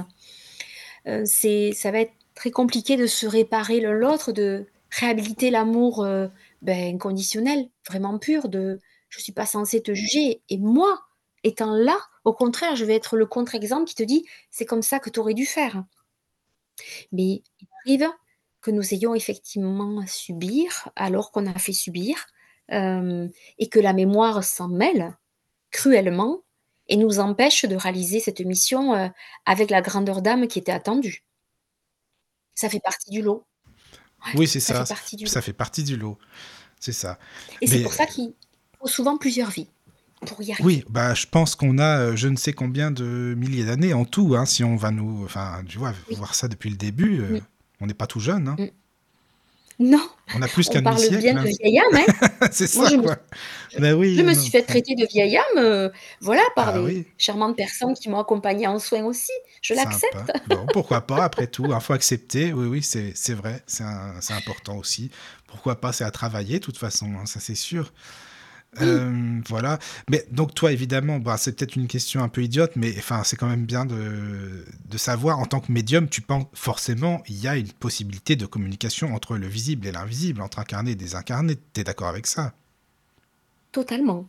Non, Je te, pourquoi je te demande ça? Je t'explique, c'est parce que tu as des personnes aussi que j'ai entendues qui disent euh, Mais non, avec les, les, personnes euh, que l'on pense communiquer, ce sont en vérité euh, ou des égrégores ou des larves astrales ou des choses comme ça, tu vois, alors que qui disent Non, non, il y a un miroir, enfin un miroir, pardon, une espèce de, de porte entre les incarnés et désincarnés qu'on ne peut pas franchir. Alors bon, moi perso, je suis pas d'accord avec ça, mais chacun son truc. Donc toi, non, en tant que médium, pour toi, il y a une possibilité de communication, on est d'accord oui, d'abord parce que je ne verrais pas l'intérêt de nous tenir à distance les uns des autres, étant donné que quand nous avons appris, notre seul désir, c'est d'aider les autres à apprendre à leur tour et, euh, et, à devenir cette matière euh, voilà, qui excelle à diffuser l'amour et à le faire rayonner encore plus fort, encore plus grand, encore plus haut. Donc pourquoi on se couperait les uns des autres? On est déjà, comme on disait, assez aveuglé à la naissance euh, et amnésique. Alors pourquoi on se rajouterait ça? Quelle serait euh, la nature des messages du coup qu'on recevrait? Qui est-ce qui euh, donnerait autant de détails sur le vécu, euh, le moment présent, les difficultés? C'est extrêmement troublant de se dire qui donne ça? Si c'est pas un être à part entière qui est l'équivalent de moi, sauf que c'est la partie de moi, si tu peux dire la plus évoluée, éclairante possible, qui me restitue, voilà, ce que, voilà, moi pour lui, lui pour moi, nous permettons de, nous donner, voilà, en pur don, hein, en pur don, en souhait, d'être là les uns pour les autres, peu importe qui a appris avant l'autre. On est sur un plan d'égalité. Il y a, équanimité, il y a, il y a vraiment un sentiment d'équité totale entre nous. Celui qui est maître, c'est parce qu'il sait que dessous, il y a l'apprenti qui a le droit de faire beaucoup d'erreurs, mais sinon, il n'a pas un titre privilégié. Il n'en retire aucun privilège. Au contraire, le maître, comme dans les arts martiaux, doit être celui qui a la patience d'enseigner pour que l'autre le rejoigne et, soit au même niveau à terme. Sinon, il a échoué. Donc, euh, pour moi, effectivement, nous, communiquons euh, avec aisance et pour moi, il n'y a, aucun souci à aller même assez haut pour recouper. Euh, Mais c'est rassurant, tu vois, c'est rassurant que tu expliques ça. C'est important, quoi. Euh, alors, tu sais, tu parlais tout à l'heure des esprits euh, de la même famille ou autre qui sont connectés, qui vibrent, euh, bah, voilà, ensemble. Est-ce que tu peux nous parler aussi des âmes Qu'est-ce que c'est que les âmes sœurs, les flammes jumelles, ce qu'on appelle les âmes jumelles? Parce que tu en parles mm. un peu dans ton livre. Est-ce que tu pourrais nous expliquer ce que, enfin, ce que tu entends par là? Qu'est-ce que c'est? Et oui. Alors flamme jumelle, heu, j'avoue étonnamment quand je me suis, posé la question parce que parfois je peux avoir eu des bribes moi aussi d'informations entre ceux que j'ai, je dirais, recoupés qu'on a bien voulu me transmettre et ceux que j'ai lus. Mais, je ne pensais pas avoir ce ce type de réponse. Flamme jumelle, il m'a été, là, transmis que c'était impossible. Tout simplement parce que nous sommes une pièce unique, à part entière, une pure matière qui doit, se transformer et devenir. Que l'on peut pas couper une matière en 2. C'est comme si tu me prenais la moitié de mon énergie, de mes habilités, de mes capacités. Donc, même source, oui, si on peut dire, nous nous recoupons tous en deçà du même créateur ou qui serait un père bienfaisant avec toutes ses créations, tous ses enfants, à qui veut apporter le meilleur. Mais il ne partage pas les possibilités en 2, il ne divise pas. Chacun est censé apporter le meilleur aux autres et du coup, on est des on est des forces vives, alliées, en fait. Donc le côté âme jumelle, pour moi, m'a été proposé comme des âmes sœurs extrêmement proches, qui ont la sensation, heu, oui, de s'appartenir, de créer une osmose, heu, extraordinaire.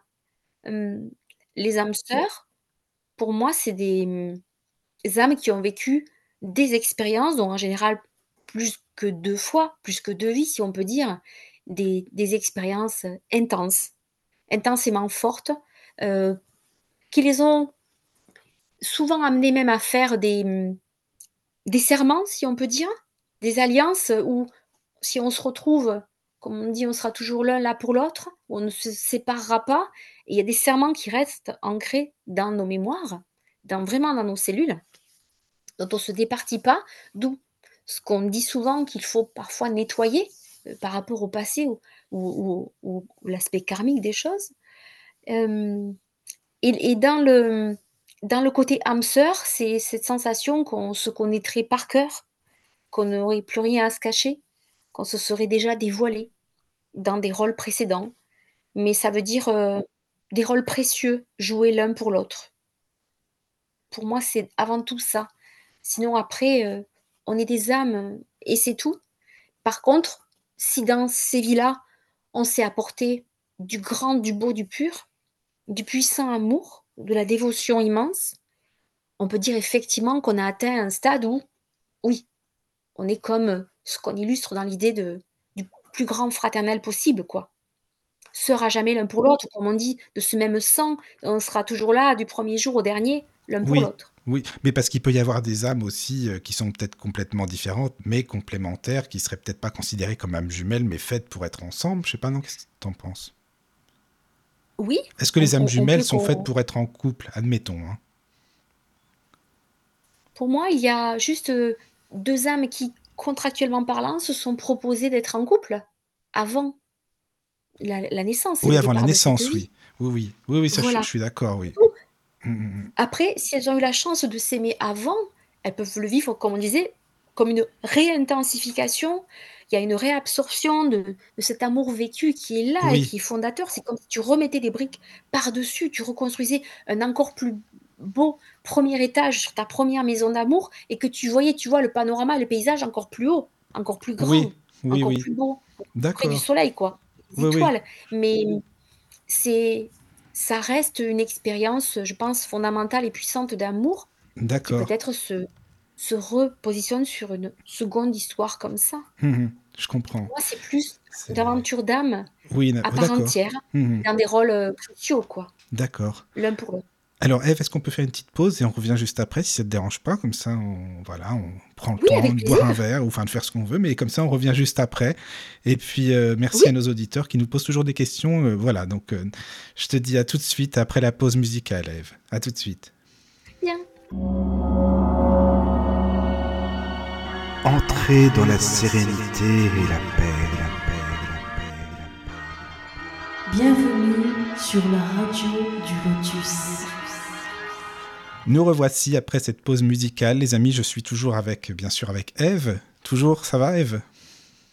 Ça va très bien. Bon, J'ai pas ça vu l'heure passer, donc je vais très, très bien. bah, ça fait 2 heures déjà, tu sais? Je crois, non? Je sais pas, enfin, en Et je m'en suis heu aperçue parce qu'on a dit pause, mais sinon, heu, Ah oui, c'est vrai, ça ça se passe très vite. Ah bah ouais, bah voilà, bah tu vois, on est toujours là.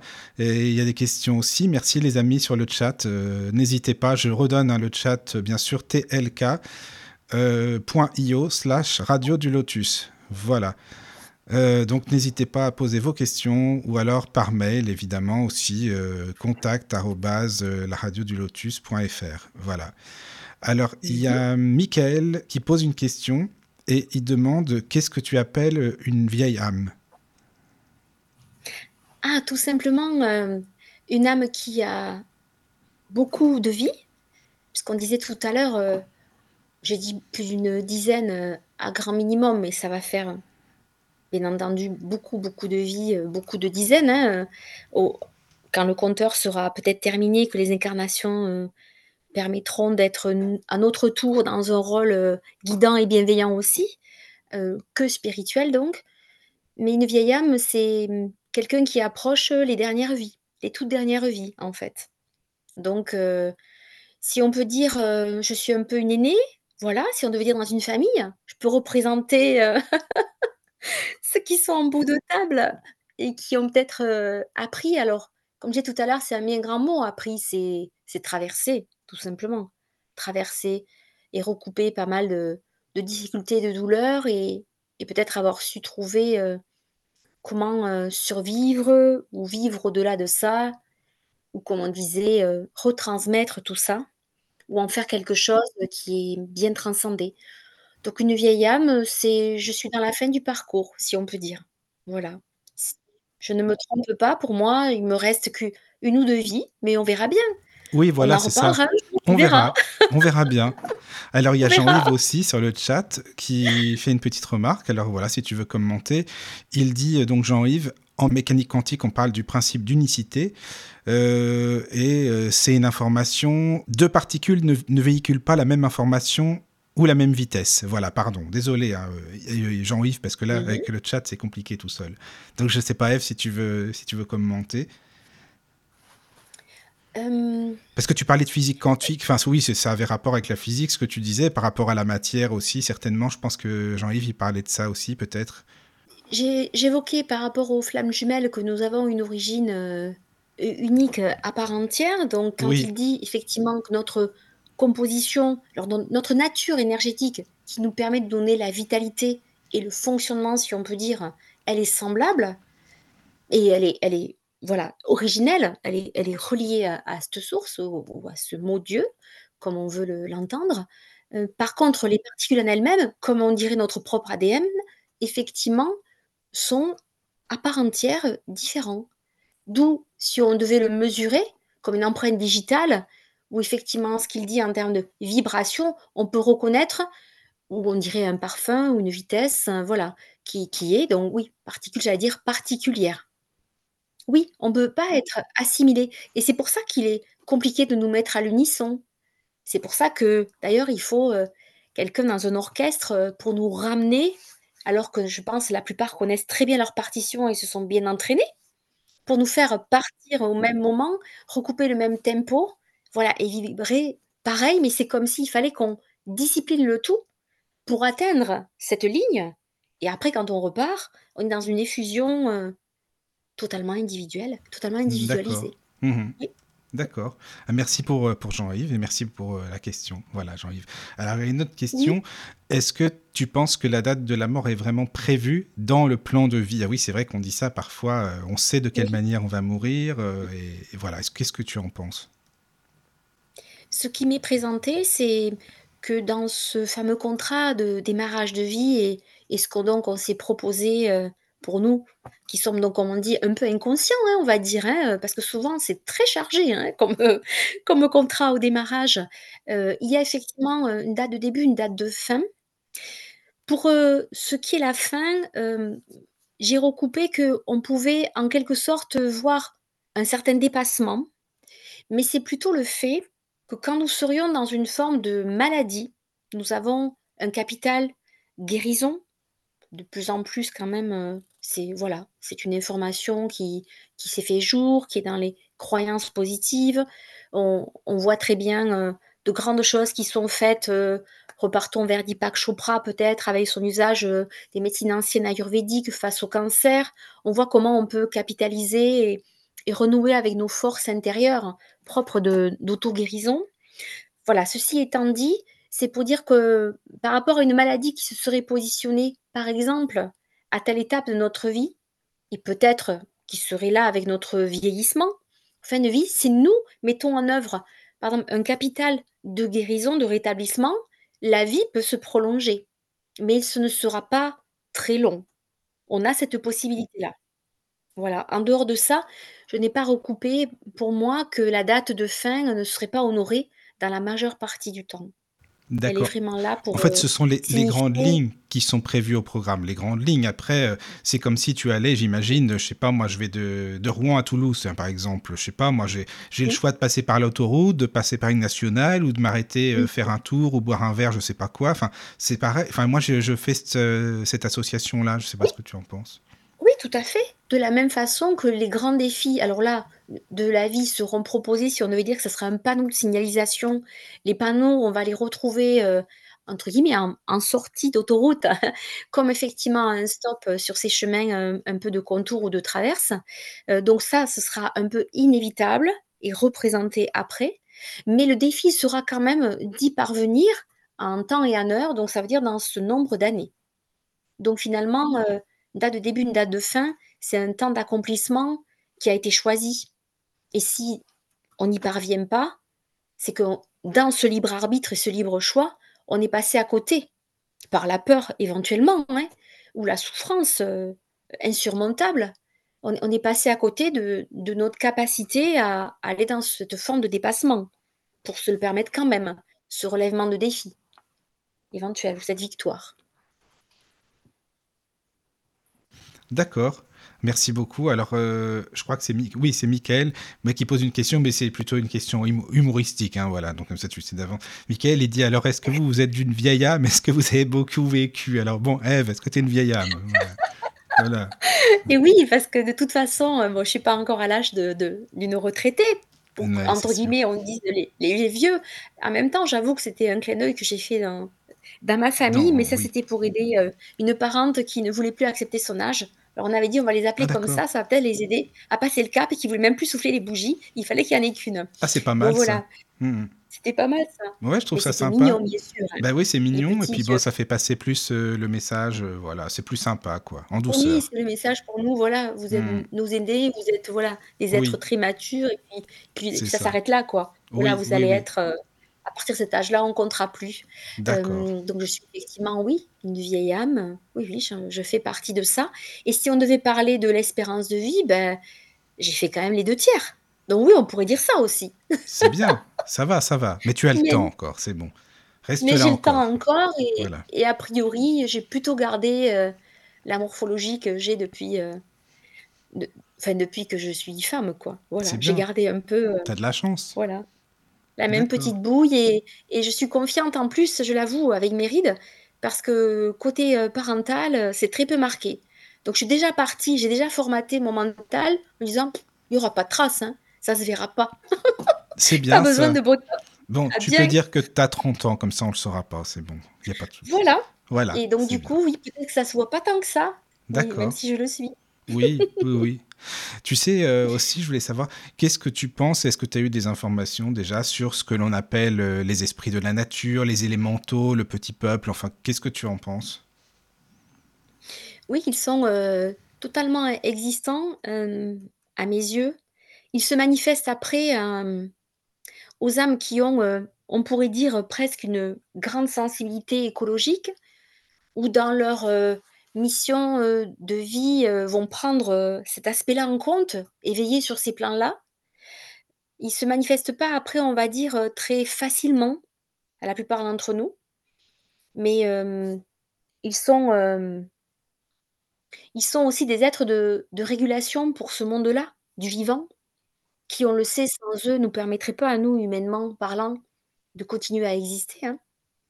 Ne serait-ce que pour cet aspect oxygène, hein, ce vrai partage entre nous, heu, et les arbres, par exemple, entre gaz carbonique et oxygène. Les, elfes, heu, tous ces êtres-là, effectivement, sont présents ce sont des petites entités pour moi qui sont plus donc régulatrices et équilibrantes pour ce monde-là, du vivant, que pour nous. Mais ils sont aussi, ils peuvent être des compagnons de vie, de promenade, de randonnée, de moments de méditation, quand on est plongé avec eux, dans l'harmonie de la nature, quand on peut se connecter pleinement avec eux. Mmh. Merci beaucoup pour ta réponse. Voilà, ça c'est c'est intéressant. en tout cas, c'est un thème que j'aime beaucoup. Hein, tu sais, les esprits de la nature, parce que ben, je, pour t'expliquer, j'aime beaucoup euh, ben, justement me balader dans la forêt, entre autres, euh, ressentir les arbres, euh, l'ambiance, l'atmosphère et tout. Donc c'est vrai que ça, ça, me plaît beaucoup, tu vois, tout ça. Voilà, comme ça tu sais une chose de plus de moi. c'est bien. Parfait. Et, c'est vrai qu'il est très recommandé de se recharger auprès d'un arbre, oui, de se positionner, enfin, entre guillemets, nos pieds vraiment contre les racines, mais vraiment, hein, pour renforcer oui, cet enracinement proprement. Mmh, mmh, mmh. voilà. C'est important. Et, se mettre, si on le peut, cette colonne vertébrale vraiment comme second tuteur par rapport au tronc, vraiment de, de ne faire qu'un. il nous recharge énormément. Là, ça peut paraître drôle de, de le dire, mais je ne suis pas la seule à communiquer avec la nature. Je disais, on peut communiquer avec toute matière, mais tout à l'heure, bon, par les entités. Donc, quand moi je, cours, parce que je fais partie de celles qui font un, peu ce sport-là, ce footing, mais en pleine nature, pour me réoxygéner, me régénérer, je, suis amenée effectivement à, choisir des arbres ou, à être avec eux. Et quand je suis rechargée, ils me le disent. Hein. Il n'y a aucun problème. Et c'est un échange. À, l'image de ce que tu viens de faire, c'est merci pour ta réponse. Mais c'est moi qui te remercie de pouvoir euh, partager avec toi. Et comme eux, nous remercie si on a été là. Et oui, voilà. c'est avec plaisir. C'est très bien, au contraire. Hein. c'est vraiment, euh, c'est super sympa et dans la simplicité. Voilà, ça j'aime beaucoup vraiment. Alors aussi une question, tu sais, tout à l'heure tu parlais de des personnes qui sont hypersensibles euh, sur la planète euh, qui viennent de plus en plus. Et alors la question c'est pourquoi est-ce qu'il y a de plus en plus selon toi de personnes hypersensibles? Parce que les gens s'éveillent de plus en plus, on le sait, tu en parlais tout à l'heure. Euh, depuis, dans ton livre d'ailleurs, tu le dis, depuis les années 2000, les générations sont de plus en plus ouvertes, les jeunes sont ouverts à la spiritualité. Et donc pourquoi selon toi Est-ce que tu peux détailler? Oui, c'est vrai que de tout temps, euh, ils ont veillé à ce que nous évoluions vers le mieux, bien entendu. Donc, ce que ça veut dire euh, vers la capacité à pousser nos consciences vers, le plus haut et à, comme euh, des Gandhi l'ont fait, comme Nelson Mandela en sortant de prison a serré la main à celui qui l'avait mis effectivement derrière les barreaux, chercher la paix à tout prix, chercher le meilleur dans l'autre et pas que du, pas que du potentiel et du possible et ne pas y arriver, être vraiment dans l'incarnation véritable de pensons ensemble, réunissons-nous et rendons-nous compte que c'est le même sang qui coule entre guillemets dans nos veines et les mêmes cœurs qui battent avec les mêmes aspirations. Donc on a toujours essayé de pousser avec en répartissant un petit peu sur la terre, en clairsemant sur la terre des êtres particulièrement éveillés, de clairsemer de ceux qui nous tireront vraiment vers le haut comme là on parle d'un peuple, d'une nation euh, ou d'une grande trouvaille, hein, de, quelque chose qui nous fait bouger. Euh, en, termes de, bien fondés euh, scientifiques, de, grandes révolutions hein, industrielles ou médicaments, pharmaceutiques ou autres. Donc il y a tous ces êtres qui ont été positionnés longuement dans le temps. Par contre, un constat est fait que la Terre a plutôt tendance à régresser que évoluer vite et bien vers le haut et que nous savons, nos ressources sont en train de s'épuiser. Que dans le comportement attendu, qui serait plutôt de, une masse d'êtres assez éveillés, donc aller donc de l'avant, euh, c'est le contraire qui se passe.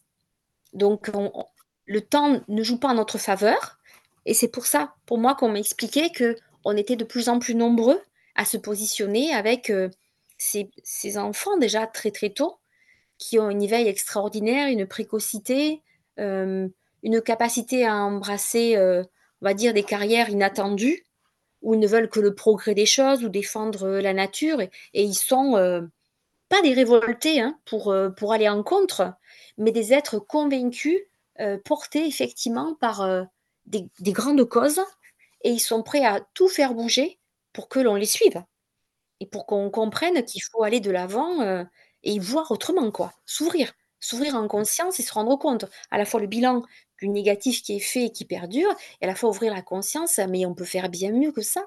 Mais maintenant c'est vite, vite, dépêchons-nous.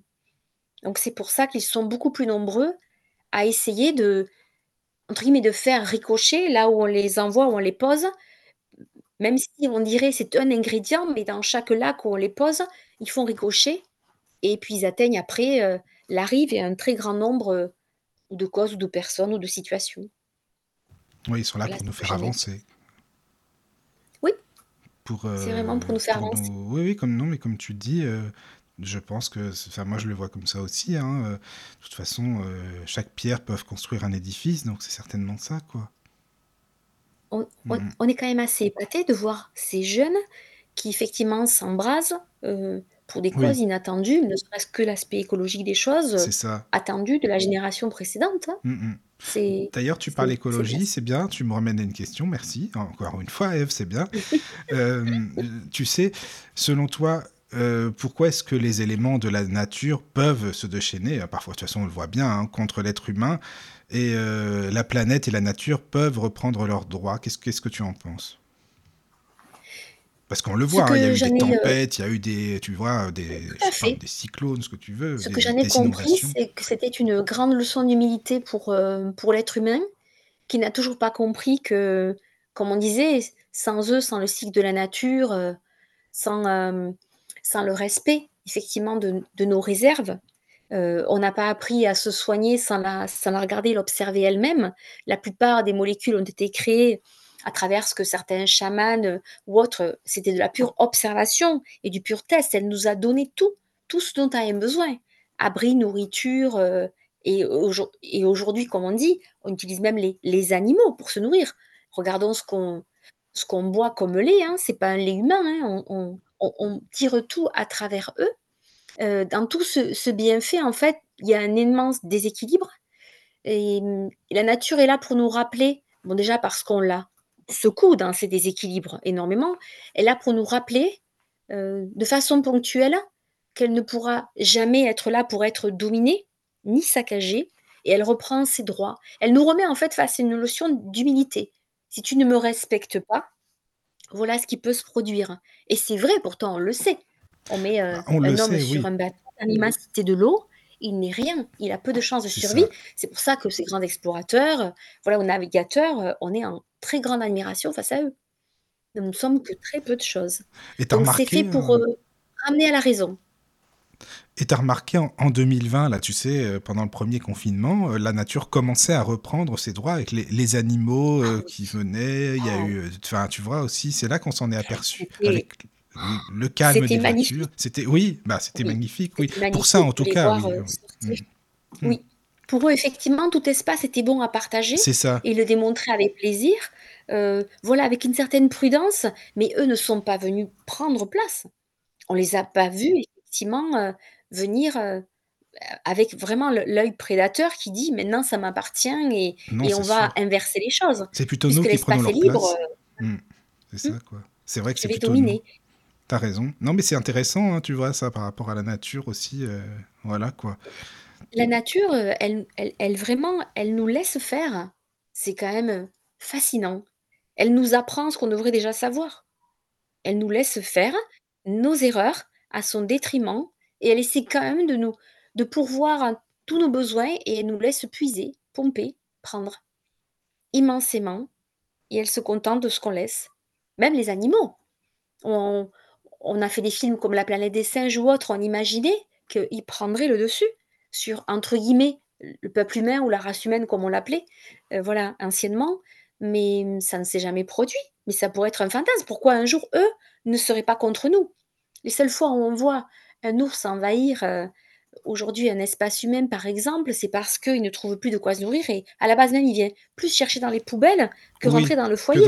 oui, voilà, c'est ça, quoi. Mmh mh. Voilà C'est vrai. et et il nous laisse effectivement faire. Donc à chaque fois, à chaque pas, il la nature est à l'image du entre guillemets «du créateur bienfaiteur», dit essayez de voir et de vous rendre compte que ça ne durera pas éternellement, mais de quoi as-tu besoin? Si je peux te le donner, je te le donne. On est dans du pur don. On est toujours dans une magnifique leçon exemplaire de vie. Oui, oui, oui. Pour moi, Non, mais c'est, je te remercie, c'est intéressant, tu vois, tous ces sujets. Bon, on va revenir à la nature après, si tu veux bien, mais c'est parce qu'il y a deux questions sur le chat, si ça te va, si on peut. Oui, Alors, bien sûr. voilà, si on peut y répondre. Alors, donc, il y a hum, Jean-Yves. Merci à nos amis, ils sont toujours là. Ils sont... C'est bien, c'est bien. Vous êtes toujours ré- réveillés, oui, ça fait plaisir. C'est On est bien. ravis. Voilà, ça, c'est super. Alors, Jean-Yves, il, euh, enfin, c'est une petite remarque, il voulait avoir ton avis. Il dit Je crois qu'on a une infinité d'existences, mais que la conscience ne connaît pas tout son passé. En fait, on le découvre. Est-ce que tu adhères à cette idée? Ça rejoint Mhm. le concept d'universalité. Voilà, c'est la question de Jean-Yves. Oui, il faut qu'on le découvre euh, petit à petit. Il faut qu'on recoupe euh, à chaque moment où on en a besoin. Il faut qu'on tire l'élastique, en gros, de ce passé. Est-ce que c'est un passif en plus? Et est-ce qu'il me sert dans la réalisation que j'ai en ce moment? Et la conscience, effectivement, euh, est remplie de choses voilà, très ancestrales, très anciennes et très, primitives aussi. Elle n'a pas besoin de faire surgir tous tous ces aspérités, tous ces côtés. Et, en plus, elle, est en lien avec le tout. Donc, c'est vrai que quand le moment sera venu, on peut lever le voile. Euh, là, elle est surtout euh, en train de, faire primer et prioriser euh, la vie actuelle et éventuellement les vies sur lesquelles elle s'appuie pour les, réussir, si on peut dire. Parce que des fois, on retrouve que de vies précédentes, on est, on est très très proche d'une forme d'échec. Par exemple, on se repropose là euh, de, complètement réussir cette fois-là, ou de transformer en succès. Euh, donc, je, dirais oui, euh, si j'ai bien compris la question qui m'a été posée. D'accord. Ben, merci pour, pour Jean-Yves. Écoute, et puis merci Jean-Yves pour ta question. Alors, une question de Michael qui dit Ça n'est pas tout simplement un principe de cause à effet. Le principe de cause à effet, et en fait, euh, en gros, peux- excuse-moi Michael, hein, si tu veux compléter, parce que c'est vrai que comme on parle et qu'il y a divers sujets qui défilent, et puis Oui, après il y a les, messages du chat, désolé, hein, vraiment. Euh, voilà, le Oui, principe de cause à effet. Je pense qu'il parle du karma. vie dans une vie Je sais Oui, pas, c'est ça, non? Enfin, je sais pas, Michael, si tu veux compléter, n'hésite pas. hein. Parce qu'après, il parle du clip de Michael Jackson, un clip qui fait que la nature, elle reprend ses droits, qui doit montrer ça, certainement ce clip. Mais là, c'est plus toi qui pourrais dire, c'est visuel, donc là, je saurais pas. Et Jean-Yves te remercie pour la réponse. Ah, C'est bien ça, donc ah, euh, avec merci, c'est super. Voilà, Avec grand plaisir. voilà. Oui, ce, ce clip peut illustrer euh, ce qu'on disait. Après, on peut avoir une vision différente des choses, mais c'est toujours euh, impressionnant de se dire que nous qui avons été autorisés en- habiter cette planète, on, le vit quand même comme ça, spirituellement parlant. On le voit bien, autorisé. Euh, pourquoi on ne pourrait pas en disposer complètement? Pourquoi est-ce qu'il y aurait ces catastrophes euh, naturelles euh, au-dessus qui, tout à coup, nous diraient vous n'êtes pas tout à fait chez nous? C'est vrai que c'est drôle d'imaginer ça. Mais il y a de plus en plus effectivement de visions ou, de retranscriptions ou, d'images là-dessus qui peuvent à la fois nous sensibiliser, nous permettre de le voir autrement. Je trouve que c'est bien, c'est porteur pour nous. C'est très intéressant parce que s'émouvoir juste à un moment donné, c'est facile, mais aller totalement respecter une vraie ligne de conduite euh, et par exemple pour beaucoup euh, trier les poubelles, ça n'a aucun intérêt. Mais imaginez-vous quand on est des millions à le faire, ce que ça peut signifier. Quand on voit les dégâts en Indonésie, hein, où il n'y a pas ces, systèmes-là, quand on voit ces marées entières, euh, c'est innommable, c'est fou. C'est, on le sait, ça, ça recoupe euh, des territoires entiers sous la mer de plastique. C'est c'est fou. C'est fou de se dire ce qu'on peut faire. Donc si la nature, tout à coup, ou nous, à travers la nature, on peut parler d'une autre voie, hein, ce, serait formidable. Et pas juste y penser de temps en temps, mais acter vraiment, ce serait formidable tout, en ça serait bien. Mm, c'est sûr. Mm. Alors, s'il y a d'autres questions, je te dirais, parce que Michael, je pense qu'il va compléter sa question en dessous, donc euh, voilà. Euh, alors, tu sais, dans ton livre, tu parles aussi de euh, la création, enfin, tu as eu des informations avec les questions-réponses sur la, la création de, de la Terre, la création de l'univers, enfin voilà, euh, toute la, la civilisation aussi, la création de l'être humain. Est-ce que tu, tu pourrais brièvement nous en parler? Parce qu'après, le but, c'est que les auditeurs lisent ton livre, hein, ça c'est hyper important. Mais en résumé, grand résumé, qu'est-ce que tu pourrais nous en dire? Oui, comme je disais, effectivement, c'était tout à l'heure, c'était assez récent pour moi de me rendre compte que, heu, puisque nous sommes toujours, heu, férus de de regarder comment, à travers une fusée ou un engin spatial, nous pourrions atterrir dans d'autres mondes. C'est toujours, heu, impressionnant de se dire que dans le cosmos, il y aurait d'autres espaces planétaires et qu'on ne pourrait ni les sentir, ni les apercevoir, ni vraiment vraiment les soupçonner. Pourtant, c'est le cas et donc dans cette planète à part entière, où nous sommes là, nous, heu, si on peut dire, hem, quelque peu emprisonnés parce qu'on ne voit pas ailleurs, hein, on n'y est pas encore parvenu. Ou ce qu'on aperçoit de loin, heu, il n'y a pas l'aspect vital, qui a été vraiment, recoupé. Soupçonné, oui, mais dans un côté plus minéral. La planète, effectivement, est notre champ d'action privilégié pour, nos incarnations à nous et cette, forme de vie, dans l'humanité est une vie qui est très recherchée. Comme on s'est permis d'en parler aussi, hem, précédemment, il y a vraiment, hem, a priori, un vrai engouement à aller re revivre et renaître différemment, que l'esprit, lui, ne sait plus à quoi ça ressemble, revivre quelque part à travers l'expérience des sens. Heu, comme on disait, il y a une immédiateté fulgurante dans ce qu'ils vivent, dans ce qu'ils pensent, dans ce qu'ils partagent. C'est un peu comme une télépathie immédiate. S'ils pensent à quelque chose, l'autre l'a déjà capté en une microseconde. Nous, ce n'est pas le cas. Nous sommes dans une vie qui est très au ralenti. Nous sommes dans des expériences dont on dit on doit tirer à la fois de l'émotion une signification et des fois de ce que ça a pu signifier. Après, il faudra en ressortir rééquilibré, physiologiquement parlant, nerveusement parlant. Donc c'est vraiment quelque chose qui se dessine sur un long parcours et il y a aussi la notion, bien sûr, à travers les sens, de, heu, la magnificence du de l'aspect plaisir. Dans les sens, vraiment, il y a ça, hein, vraiment, il y a D'accord. Oui, il y a oui, cette, heu, tout ça, élaboration, heu, voilà, qu'on pourrait dire, tout ce que ça suscite, mentalement, on on peut aller très loin, on peut aller très haut dans l'aspect, oui, euphorisant, hormonal, heu et Mmh on peut pleurer de joie, on peut, voilà, vivre ces choses qu'eux ne vivent pas.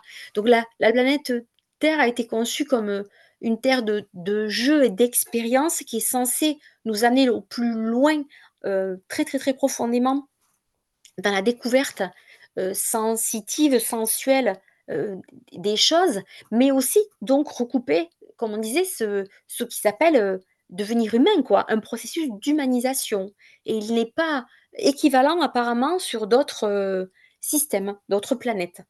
Il a été conçu à part entière là, mais comme on le voit, il demande, heu, beaucoup d'expérience et il demande, heu, aussi d'avoir une tolérance immense parce qu'il y a, on le voit, énormément de d'erreurs en fait, d'incompréhension, d'errements, hein, de la part des êtres humains qui se perdent, serait-ce que quand on voit, heu, le taux de violence, la permanence des guerres ou ce genre de choses. Donc après un certain niveau, apparemment d'expérience, pourquoi pas on peut être amené à évoluer ailleurs, hem, Bah, les spirites disent ça, heu tu sais aussi, hein.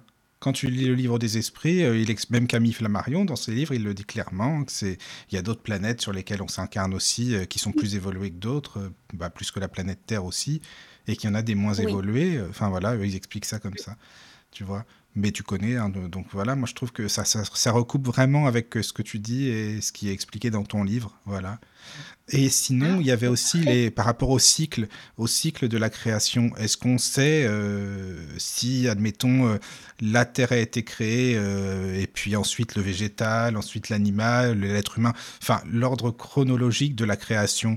Est-ce que toi tu connais? Est-ce que tu as eu des infos? Parce que dans la Bible, tu connais, hein, les 7 jours, je pense que ça Oui, correspond aux 7 cycles forcément, la lumière et et et la suite, voilà. Mais mais qu'est-ce que toi tu en penses? oui. Comme ça m'a été, heu, présenté à Oui, moi, c'était, heu, que dans le, la matière première dont la Terre a été constituée, il y avait l'imprégnation de des des composants qui recoupaient la toute première cellule.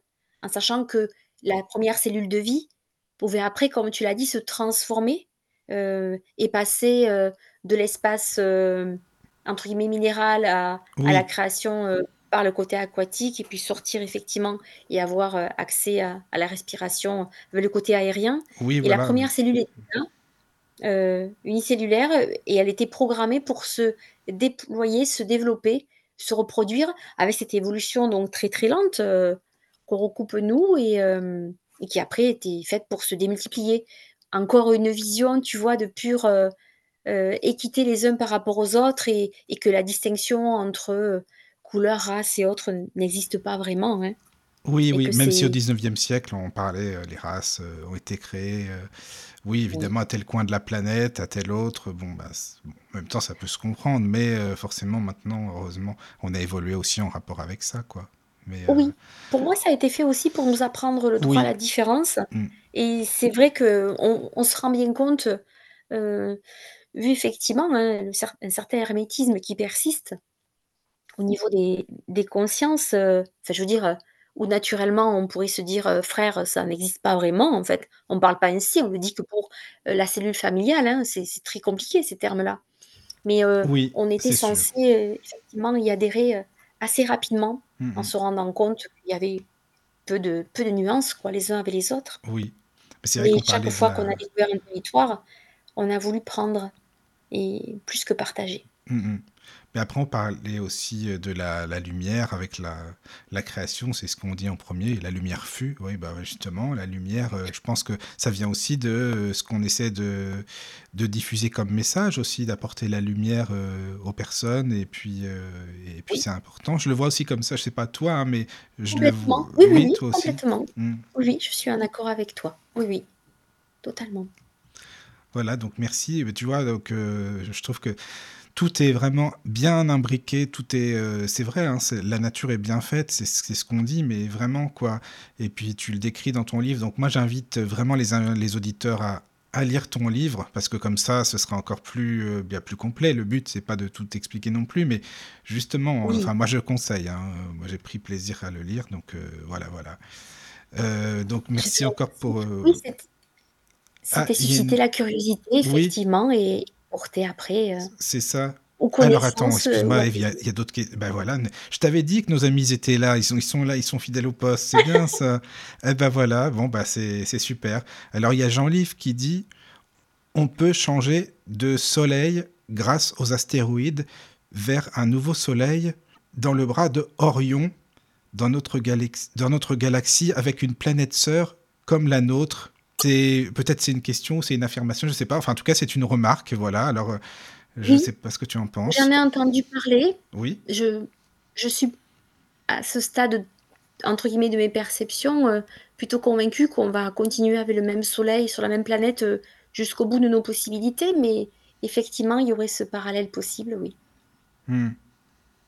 Oui, non, mais j'en ai entendu parler aussi, mais c'est intéressant. Puis aussi, il y a des, tu sais, des théories qui disent qu'il y a les, la planète jumelle de la planète Terre, enfin des planètes qui ressembleraient, Oui, euh, voilà, aussi. oui. Donc euh, oui, oui, oui. Donc voilà, c'était pour les questions du chat. euh, voilà, voilà. Bah, je pense que on a parlé de pas mal de sujets, vraiment, euh, à propos de la nature. euh, voilà, on a, on a fait le tour. je pense que le mieux, c'est de lire ton livre. Voilà. Est-ce que F, ça va toujours? Oui, ça va toujours, oui, oui, ça Ça va va bien. toujours. Non, mais je te Oui, le je demande, suis hein. ravie Même, de euh, même en direct, hein, on est ensemble, donc euh, voilà, c'est normal. Euh, parce qu'il y a une- un sujet aussi que je voulais aborder avec toi, si tu veux bien, c'est euh, les maladies que l'on pourrait dire et que l'on dit souvent psychiatriques. Parce qu'on dit euh, dans les hôpitaux, il y a plus de personnes qui sont peut-être ennuyées de par le monde spirituel que de malades vraiment. Est-ce que, que tu peux en parler? Parce qu'il y a beaucoup de gens qui sont ennuyés hein, par ce monde, voilà, qui sont embêtés, que ce soit tout à fait. Des, par le sombre, le côté sombre. Donc je te laisse développer si c'est tu veux. ça. Il y a véritablement, heu, des tourments, heu, qui sont, hem, on pourrait dire oui, tellement en souffrance, heu, qu'insoutenables, voire insurmontables, même si on essaie d'être accompagné par certains médecins ou professionnels. Donc, on peut que s'enliser effectivement dans la douleur et ne pas envie ne plus avoir envie en fait de regarder du du côté, joie à vivre, intérêt à vivre, heu et créer des espoirs et de nouvelles attentes. Donc il y a ce fait-là qui fait qu'on peut s'effondrer et entre guillemets «mentalement», si on peut dire, heu, débrancher quoi, débrancher notre système qui nous amène à à vouloir, heu, vivre, rêver, aimer et créer des choses, réfléchir et penser. Donc on peut effectivement s'enfermer là. Il y a bien sûr les personnes qui sont venues dans ces vies si particulières qu'elles s'enferment dans la maladie mentale elle-même et aussi créent à leurs proches heu, cette, heu, grande difficulté, heu, à tolérer, dans leur vie, ben, la présence d'un être qui n'est pas vraiment à pouvoir, se réaliser, hein, qui va jamais créer une vraie vie pour lui-même. Donc c'est c'est ça va être très douloureux, de vivre ça en symbiose, quoi, les uns à côté des autres. Donc il va y avoir la vraie maladie. Pour ceux effectivement qui sont prisonniers totalement de ça, ça veut dire qu'ils peuvent pas socialement s'insérer, heu, là bien sûr, c'est une épreuve, heu heu, lourde, comme une vie qui serait de de prison en tant que telle, la privation de liberté. C'est une vie qui n'est que épreuve. Donc ça, ça existe. Mais après pour une très grande partie, quand même, il y a beaucoup de personnes qui sont, comme on le dit, en délirium, en perte totalement d'éq d'équilibre et de capacité à être en cohérence avec eux-mêmes et qui se disent perdus, assaillés, heu, assaillis, heu heu, attaqués, heu, avoir envie de faire du mal, heu, possédés et autres. Et ils le sont véritablement. Il y a vraiment une partie d'eux qui est, manifestement, engluée dans un travail qui a été fait contre eux, une on le sait, hein, on peut pas l'ignorer, il y a de la magie, on dit bien la magie blanche, on dit bien la magie noire, mais il y a une capacité, chez certains à utiliser leur grand pouvoir énergétique et à créer des alliances avec le côté très malin et à pouvoir, heu, envoyer par force magnétique, en quelque sorte, des énergies nocives sur les gens. Et si c'est pas détecté en tant que tel, heu, ils restent, heu, totalement, sous cette coupe, sous cette emprise-là, totalement. Est-ce que ça se peut aussi Donc que ça heu remonte à des vies antérieures? C'est-à-dire qu'admettons, heu, je Oui. sais pas moi, j'aurais vraiment été, j'aurais ennuyé quelqu'un ou fait du mal à quelqu'un, dans cette vie-ci, cette personne étant toujours désincarnée, admettons et moi incarné, elle peut aussi m'ennuyer, par le monde de l'e de l'esprit, quoi? Il y a ça Oui, aussi, oui, non? oui, oui. Oui? Tout à fait. Oui, c'est possible aussi, ça peut être dans ce genre de scénario. L'ennui, c'est qu'on ne le détecte pas parce que, on ne donne pas beaucoup de crédit à ces possibilités et mmh et on donne, voilà, toujours cette vision de d'un ésotérisme, heu, dont il faut rester effectivement très à l'écart et et méfiant, lui donner, oui, peu peu de crédibilité pour se pencher dessus véritablement. Fréquenter après ce domaine, à qui faire confiance aussi pour qu'il puisse aider et puis comme on a donc, comme on disait, pas vraiment la preuve véritable, ce sont des souvent des des services. Si par exemple on veut essayer de d'enlever, heu, ou de nettoyer quelqu'un qui serait prisonnier de de ces forces négatives, ça se monnaie très, très cher. Donc heu, finalement, toutes les personnes qui essaieraient d'aider sur un plan, heu, psy pur, vont les laisser, à part des traitements médicamenteux qui sont assez lourds en général, vont les laisser dans une opacité totale et heu et fermés à la possibilité de de se délivrer et c'est ça quand même qui est assez triste. Donc si jamais des personnes auraient pour idée, heu, de soupçonner que, pourquoi pas un membre de leur famille ou un proche serait victime de ça et se permettrait d'aller enquêter, rechercher, poser des questions, aller savoir, ça pourrait pourquoi pas, voilà, si on peut dire, heu, sauver des vies. Voilà, mais bien sûr l'idée c'est Oui. pas de se faire abuser, hein. Non, non, c'est ça, c'est pas le but, non, c'est une sûr. fois, si on y pense, si mh. on se pose la question et si on y donne vraiment force et crédit, c'est qu'en général, on a vraiment une alerte intérieure, voilà et qui intuitivement parle Oui, vraiment il dans faut écouter ses heu ressentis. Ça, c'est ce qu'on dit, mais c'est vrai, voilà. hein, faut écouter ses ressentis. Oui, oui, oui, oui. Voilà et qu'est-ce que voilà, tu penses des exorcismes par rapport à tout ça? Un prêtre exorciste, heu, qu'est-ce que tu en penses? Ça peut être, heu, bah, ça peut être utile, non? Oui, oui, je pense que que c'est, même indispensable de trouver, ces alliances-là. Je pense que, alors il y a des personnes qui, on le sait, sont nommées, voilà, au niveau territorial, heu, hem, pour pouvoir, exercer ces rôles, ils l'ont pas forcément choisi. S'ils ont de la conviction, s'ils ont, la pure intention du cœur, d'aider, leurs prières sont grandes, sont hautes, vibrent haut. Ils peuvent effectivement contrecarrer, toutes ces empreintes, quoi, voilà, vibratoires, négatives, nocives. Donc ça ça a son effet, ça crée ses effets. Il faut aussi que des personnes qui, quelque part, ont cette, possibilité en conscience de se dire: «Quelque chose est anormal, vraiment inacceptable et anormal», puissent aussi aller, se faire aider sur ce plan-là, au moins être sûrs. Est-ce qu'il y a est-ce y a cette réalité, voilà, d'enfermement et de travail fait sur moi, dont je peux pas m'extraire moi-même?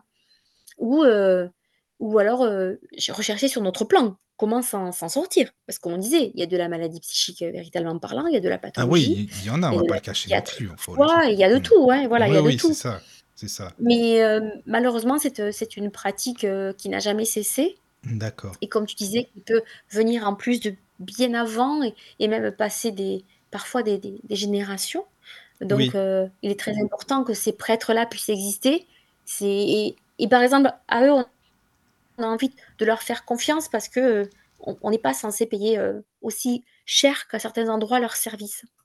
Voilà. Sachant que très souvent après, dans le monde plus privé commercial quoi, si on peut dire, par exemple de des sorciers pour les désigner ainsi ou certains mages, bah, ils font le bien comme ils font le mal pour beaucoup. Ils sont payés pour enlever, ils sont payés pour mettre. Donc, heu, c'est très ennuyeux en fait. Et et c'est parfois même ceux qui mettent, comme ça on les paye pour qu'ils enlèvent et ils se font du fric pour les 2. Enfin bref, ça c'est autre Ils sont chose, ils font les 2, ils font les effectivement, ils 2. font les 2. C'est ça, capables de faire ça. les 2. Oui, Moi, oui. quand j'ai aidé des personnes pour, heu, pour enlever et parce que c'était des blocages, heu, voilà, énergétiques détectés qui faisaient qu'on ne pouvait pas avancer, heu, effectivement, je sais très bien qu'il y a possibilité de renvoyer l'inverse. Mais non, notre idée à nous, c'est de, comme on dit: «Nettoyer pour renvoyer à la terre», on n'en le parle plus, on arrête oui, là, oui. en essayant de pas se faire détecter pour pas Mmh mh. que ce soit renvoyé à nouveau. C'est ça. Alors il y a Mmh. aussi une question, qu'est-ce que tu fais, heu, comme différence? Est-ce qu'il y a une différence à faire entre la possession et l'envoûtement?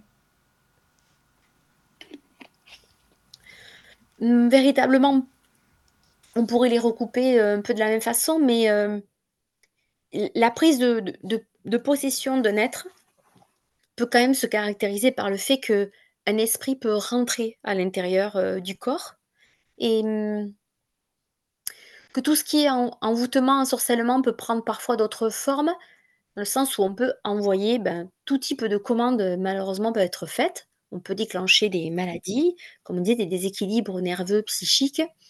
On peut créer des tensions au niveau des cœurs, on peut assécher aussi des cœurs amoureux, on peut faire énormément, énormément de dégâts. Hem, mais là, et à travers ça, donc il y a un travail d'énergie qui est envoyé et comme on disait, on est tous reliés par la même énergie à la base, donc il suffit de se mettre un peu, si on peut dire, juste trouver, heu, mon onde radio qui fait que le son parviendrait jusqu'à cette personne-là. Donc il faut juste qu'en gros, la personne qui est auteur de ça sache à qui envoyer et trouve le destinataire. Une fois qu'elle est sur la bonne longueur d'onde, je veux dire, l'énergie part et vibre, nocivement parlant, jusqu'à l'impact, jusqu'à sa cible.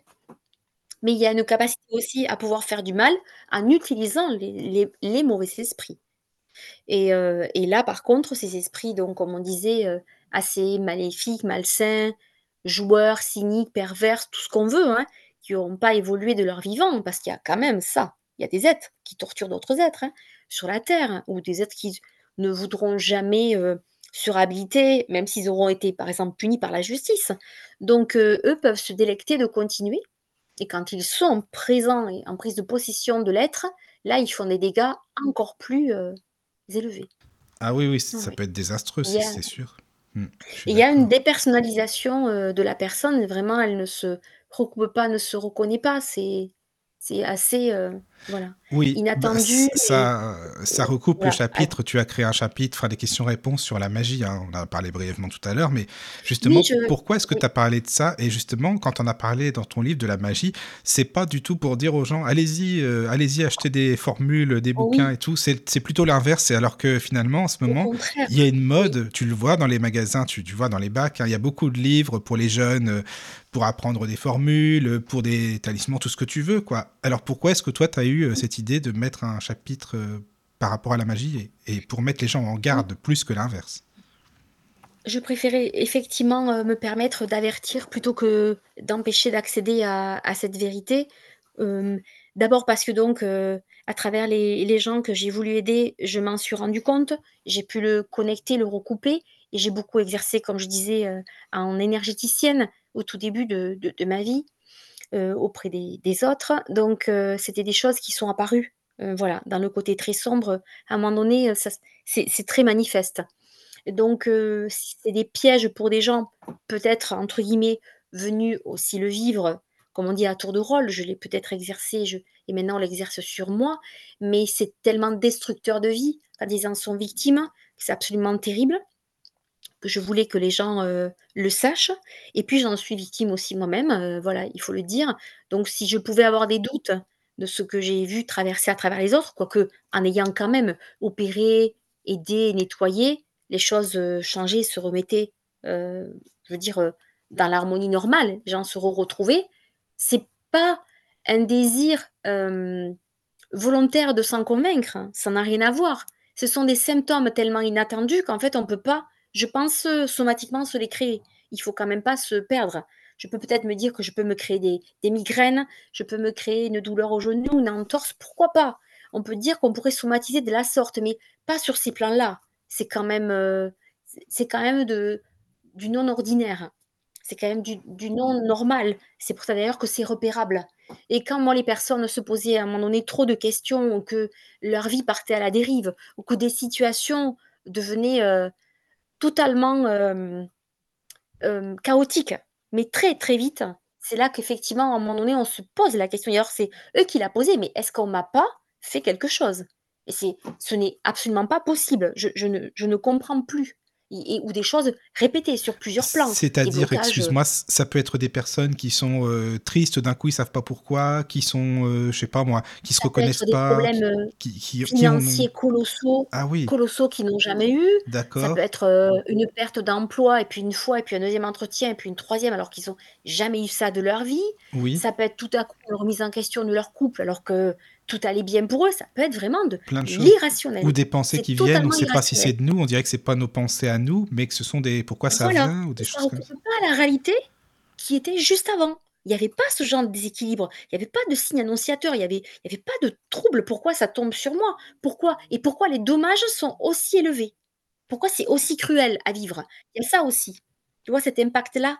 C'est pour ça qu'on dit à un moment donné, ce n'est plus normal, c'est pas rationnel, c'est pas possible. On se dit: «C'est pas possible» et de l'incompréhension et des enchaînements de situations et puis ça va à son paroxysme. Ça va beaucoup Oui, trop loin. oui, oui, c'est ça C'est, oui.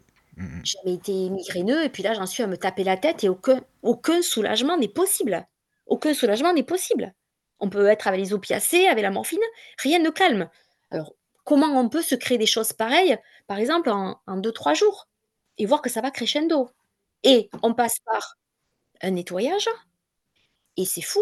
2 heures après, comment c'est possible alors qu'on est épuisé, qu'on ne sait plus quoi faire, qu'on tente ça, on n'ose même pas y croire nous-mêmes, que les choses s'atténuent, voire disparaissent. Comment c'est possible? On peut pas tous être en train de se créer ces faux syndromes. On n'est pas tous quand même atteints par le syndrome ça. de Munchausen Mmh. pour aller se créer ça. Exactement. Voilà, Mais le nettoyage, on peut le faire par nous-mêmes aussi? Ou est-ce qu'on est obligé d'appeler une personne? est-ce qu'on peut travailler aussi sur nous-mêmes? On peut, je pense, non, certainement? On peut travailler, heu, sur nous-mêmes, moi je je j'ai été amenée à le faire, heu, on peut oui. effectivement, heu, utiliser, heu, des des des objets rituels qui nous mettent, heu, effectivement en confiance dans notre, heu, degré de de reliance et d'aide apportée. On peut, comme souvent on le dit, être avec de l'eau bénite pour voilà, ce qui sont des repères très culturels, heu, ici par exemple en France, avec la la religion chrétienne très implantée. On peut effectivement prendre, heu, des chapelets, aller dans des lieux assez sacrés, voilà, prier avec vraiment force et sincérité pour que, bien sûr, le la force du bien réapparaisse et fasse contrepoids pour, heu, chasser ça et faire contrepoids et que si, comme on disait en plus, les certains esprits sont en train d'agir, heu, bah, ils s'éloignent en voyant que là, on a affaire à quelqu'un qui est profondément ancré dans le le bien et qui, par exemple, ne cédera pas à la malice, ne sera pas leur jouet et conscient, heu, de ce qui se passe et ils ils n'obtiendront rien. Ils n'obtiendront aucun résultat, c'est pas la peine, la lutte est perdue d'avance. Donc il lâche prise.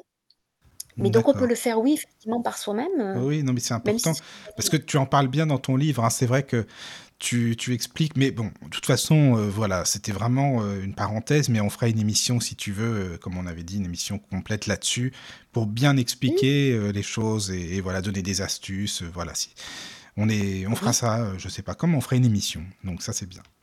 Voilà, et voilà. beh, voilà, C'est le parfait. rendez-vous est pris, hein, Il est il a pas pris, de souci. voilà. 2024 là, c'est sûr, hein, Oui, c'est en date, mais il en 2024, est plus. exactement. C'est ça, c'est ça, voilà. Ah, c'est génial. Bah, en tout cas, écoute, il y a plus de questions. Je pense qu'on a fait, bah, le tour pour ce soir, en tout cas. C'est Beh, très bien. Enfin, si pour toi ça va, moi. tu aies des choses, bien sûr, à rajouter, hein, n'hésite pas, c'est normal.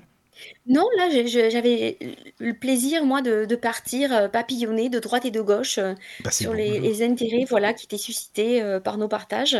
auprès Bah des oui. auditeurs. Donc, euh, C'est fait. non, euh, le plaisir de, ben, de vous retrouver alors, euh, comme tu me le proposes, euh, Michael. Si jamais ils avaient envie de me retrouver aussi individuellement, ben, ils l'ont entendu. euh, Je peux aussi, pourquoi pas, euh, en consultation, leur apporter un peu plus Oui, euh, oui, à oui. titre personnel. C'est ce Mais que je voulais te en demander. attendant, voilà, Mm. euh, un, un beau chemin à eux, bien éclairé. euh, je leur souhaite vraiment euh, le meilleur et en essayant de le, voilà, qu'ils aient un petit rayon de soleil de plus auprès d'eux avec tout ce qu'on a dit ce soir et qu'on a essayé d'apporter comme une petite chandelle, quoi. Bah, c'est parfait, écoute, hein, c'est parfait. Alors, est-ce que tu peux ça. redonner, on va redonner le titre de ton livre, par contre, si tu veux bien. Euh, ça s'appelle La vérité, voilà. spirituelle. Oui, aux éditions. En le tapant, ils vont le trouver, même Oui. si après il est écrit Les esprits même célèbres se révèlent à vous. Voilà, Voilà, Eve. Tout simplement. Et tu as un site aussi où on peut te retrouver? Oui, il y a un site effectivement qui est euh, eve-spirituel, voilà, .fr. C'est, c'est mon site de, voilà, pour le travail médiumnique et l'accompagnement, bien sûr, toujours dans l'idée du soin, hein, et Oui, de, oui, de bien guider sûr. les personnes vers leur bien-être le plus possible, ou leur éclairage de- dans leur parcours euh, Oui. de, de conscience éveillée. Voilà, D'accord. Juste pour terminer l'émission, excuse-moi, est-ce que tu pourrais parler aussi, parce que tu fais des consultations, si je dis pas de bêtises, à Toulouse aussi, et des consultations à distance, c'est ça? Oui, je l'ai fait, à- je à distance, effectivement, euh, très souvent parce que, oui, je suis située à Toulouse, mais il y a, euh, comme j'exerce depuis pas mal d'années, j'ai la chance que des personnes qui, qui aient déménagé aient eu envie de continuer. Donc, on a pris en cho- les choses en main à distance. Et puis après, voilà, c'est le bonheur du bouche à oreille.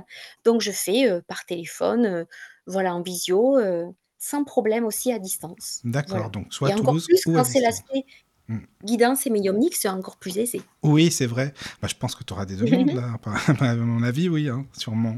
Oui, oui. Écoutez, vous êtes les bienvenus. Vous êtes les Voilà. bienvenus. Bah, c'est génial. Merci encore, vraiment Eve, je t'en remercie beaucoup. Euh, et je rappelle que vous pouvez trouver nos podcasts. hein, si bien sûr euh, nos amis auditeurs veulent écouter tous les podcasts de la Radio du Lotus, vous le pouvez bien sûr sur le site www.laradiodulotus.fr ou alors euh, bah, il y a aussi les applications, hein, les classiques, Spotify, Deezer, Google Podcast. Voilà, on peut nous trouver partout, donc n'hésitez pas. Voilà, c'est très important. Comme ça, il y a plus de 780 émissions à écouter, hein, Eve. hein, ça fait pas, ça fait des heures à écouter. Mais c'est vrai, il y en a plein. Voilà. Et Et- on fait confiance à leur intuition pour aller piocher ce dont ils ont besoin Exactement, c'est au ça. moment où ils viendront vers, voilà, Exactement vers ça. toi et Voilà. le choix des podcasts, en sachant que les sujets sont magnifiquement intemporels, donc ils peuvent euh, voilà, apprendre euh, comme ils veulent, quand ils veulent, euh, ou s'inspirer de ce Avec plein de belles personnes différentes et c'est très bien comme ça, voilà. Oui, voilà. super. Donc ils sauront faire. On leur fait oui, confiance. Voilà. vont piocher la bonne carte, le, voilà, le bon podcast. Exactement, c'est ça, Eve. Merci. Et puis, euh, bah, si vous voulez nous aider, parce qu'une radio, c'est voilà, c'est du boulot, c'est une radio, donc euh, je le dis pas assez, je le dis jamais quasiment, mais au cas où, si vous avez envie de nous donner un petit coup de pouce pour faire vivre la radio, bah, il y a le lien PayPal sur la page, donc euh, je, le, je le dis. Au cas où les auditeurs sont intéressés pour nous aider, eh ben, c'est très Oui. gentil. Et puis. On est dans, euh, dans Noël, là. hein. On est dans la suite de Noël, dans les miracles Ah oui, de c'est vrai, Noël. j'ai pas pensé à ça en plus, mais bon, euh, oui. Gardons l'esprit de Noël. On va garder l'esprit et l'espoir surtout, parce que c'est important. parce que les gens ça. sont pas très Voilà, sensibilisés à ça, mais c'est pas une chaîne YouTube, c'est une radio, donc c'est vraiment, euh, c'est pas donné du tout, du tout. Enfin bref, ça c'est autre chose, ça serait une émission euh, pour expliquer. Mais euh, encore une fois, Eve, merci beaucoup, vraiment, merci pour cette belle soirée, cette belle toi. émission. Voilà. Merci à toi, merci à, à Nelly, merci à tous ceux qui nous ont permis euh, d'être là ensemble aujourd'hui et tous ceux qui nous inspirent et qui nous disent continuons, comme tu le dis toi aussi avec ta magnifique radio, continuons, C'est gentil. continuons. Et au nom d'eux, on lâche Voilà. pas. Et on Exactement. de, voilà, encore. On se dit à très bientôt. Et puis, euh, dormez bien, passez une bonne nuit surtout. euh, voilà, Oui. euh, calme, paisible. C'est bien. Beau rêve, exactement. à bientôt. Merci. Dans la sérénité et la paix, la paix, la paix, la paix.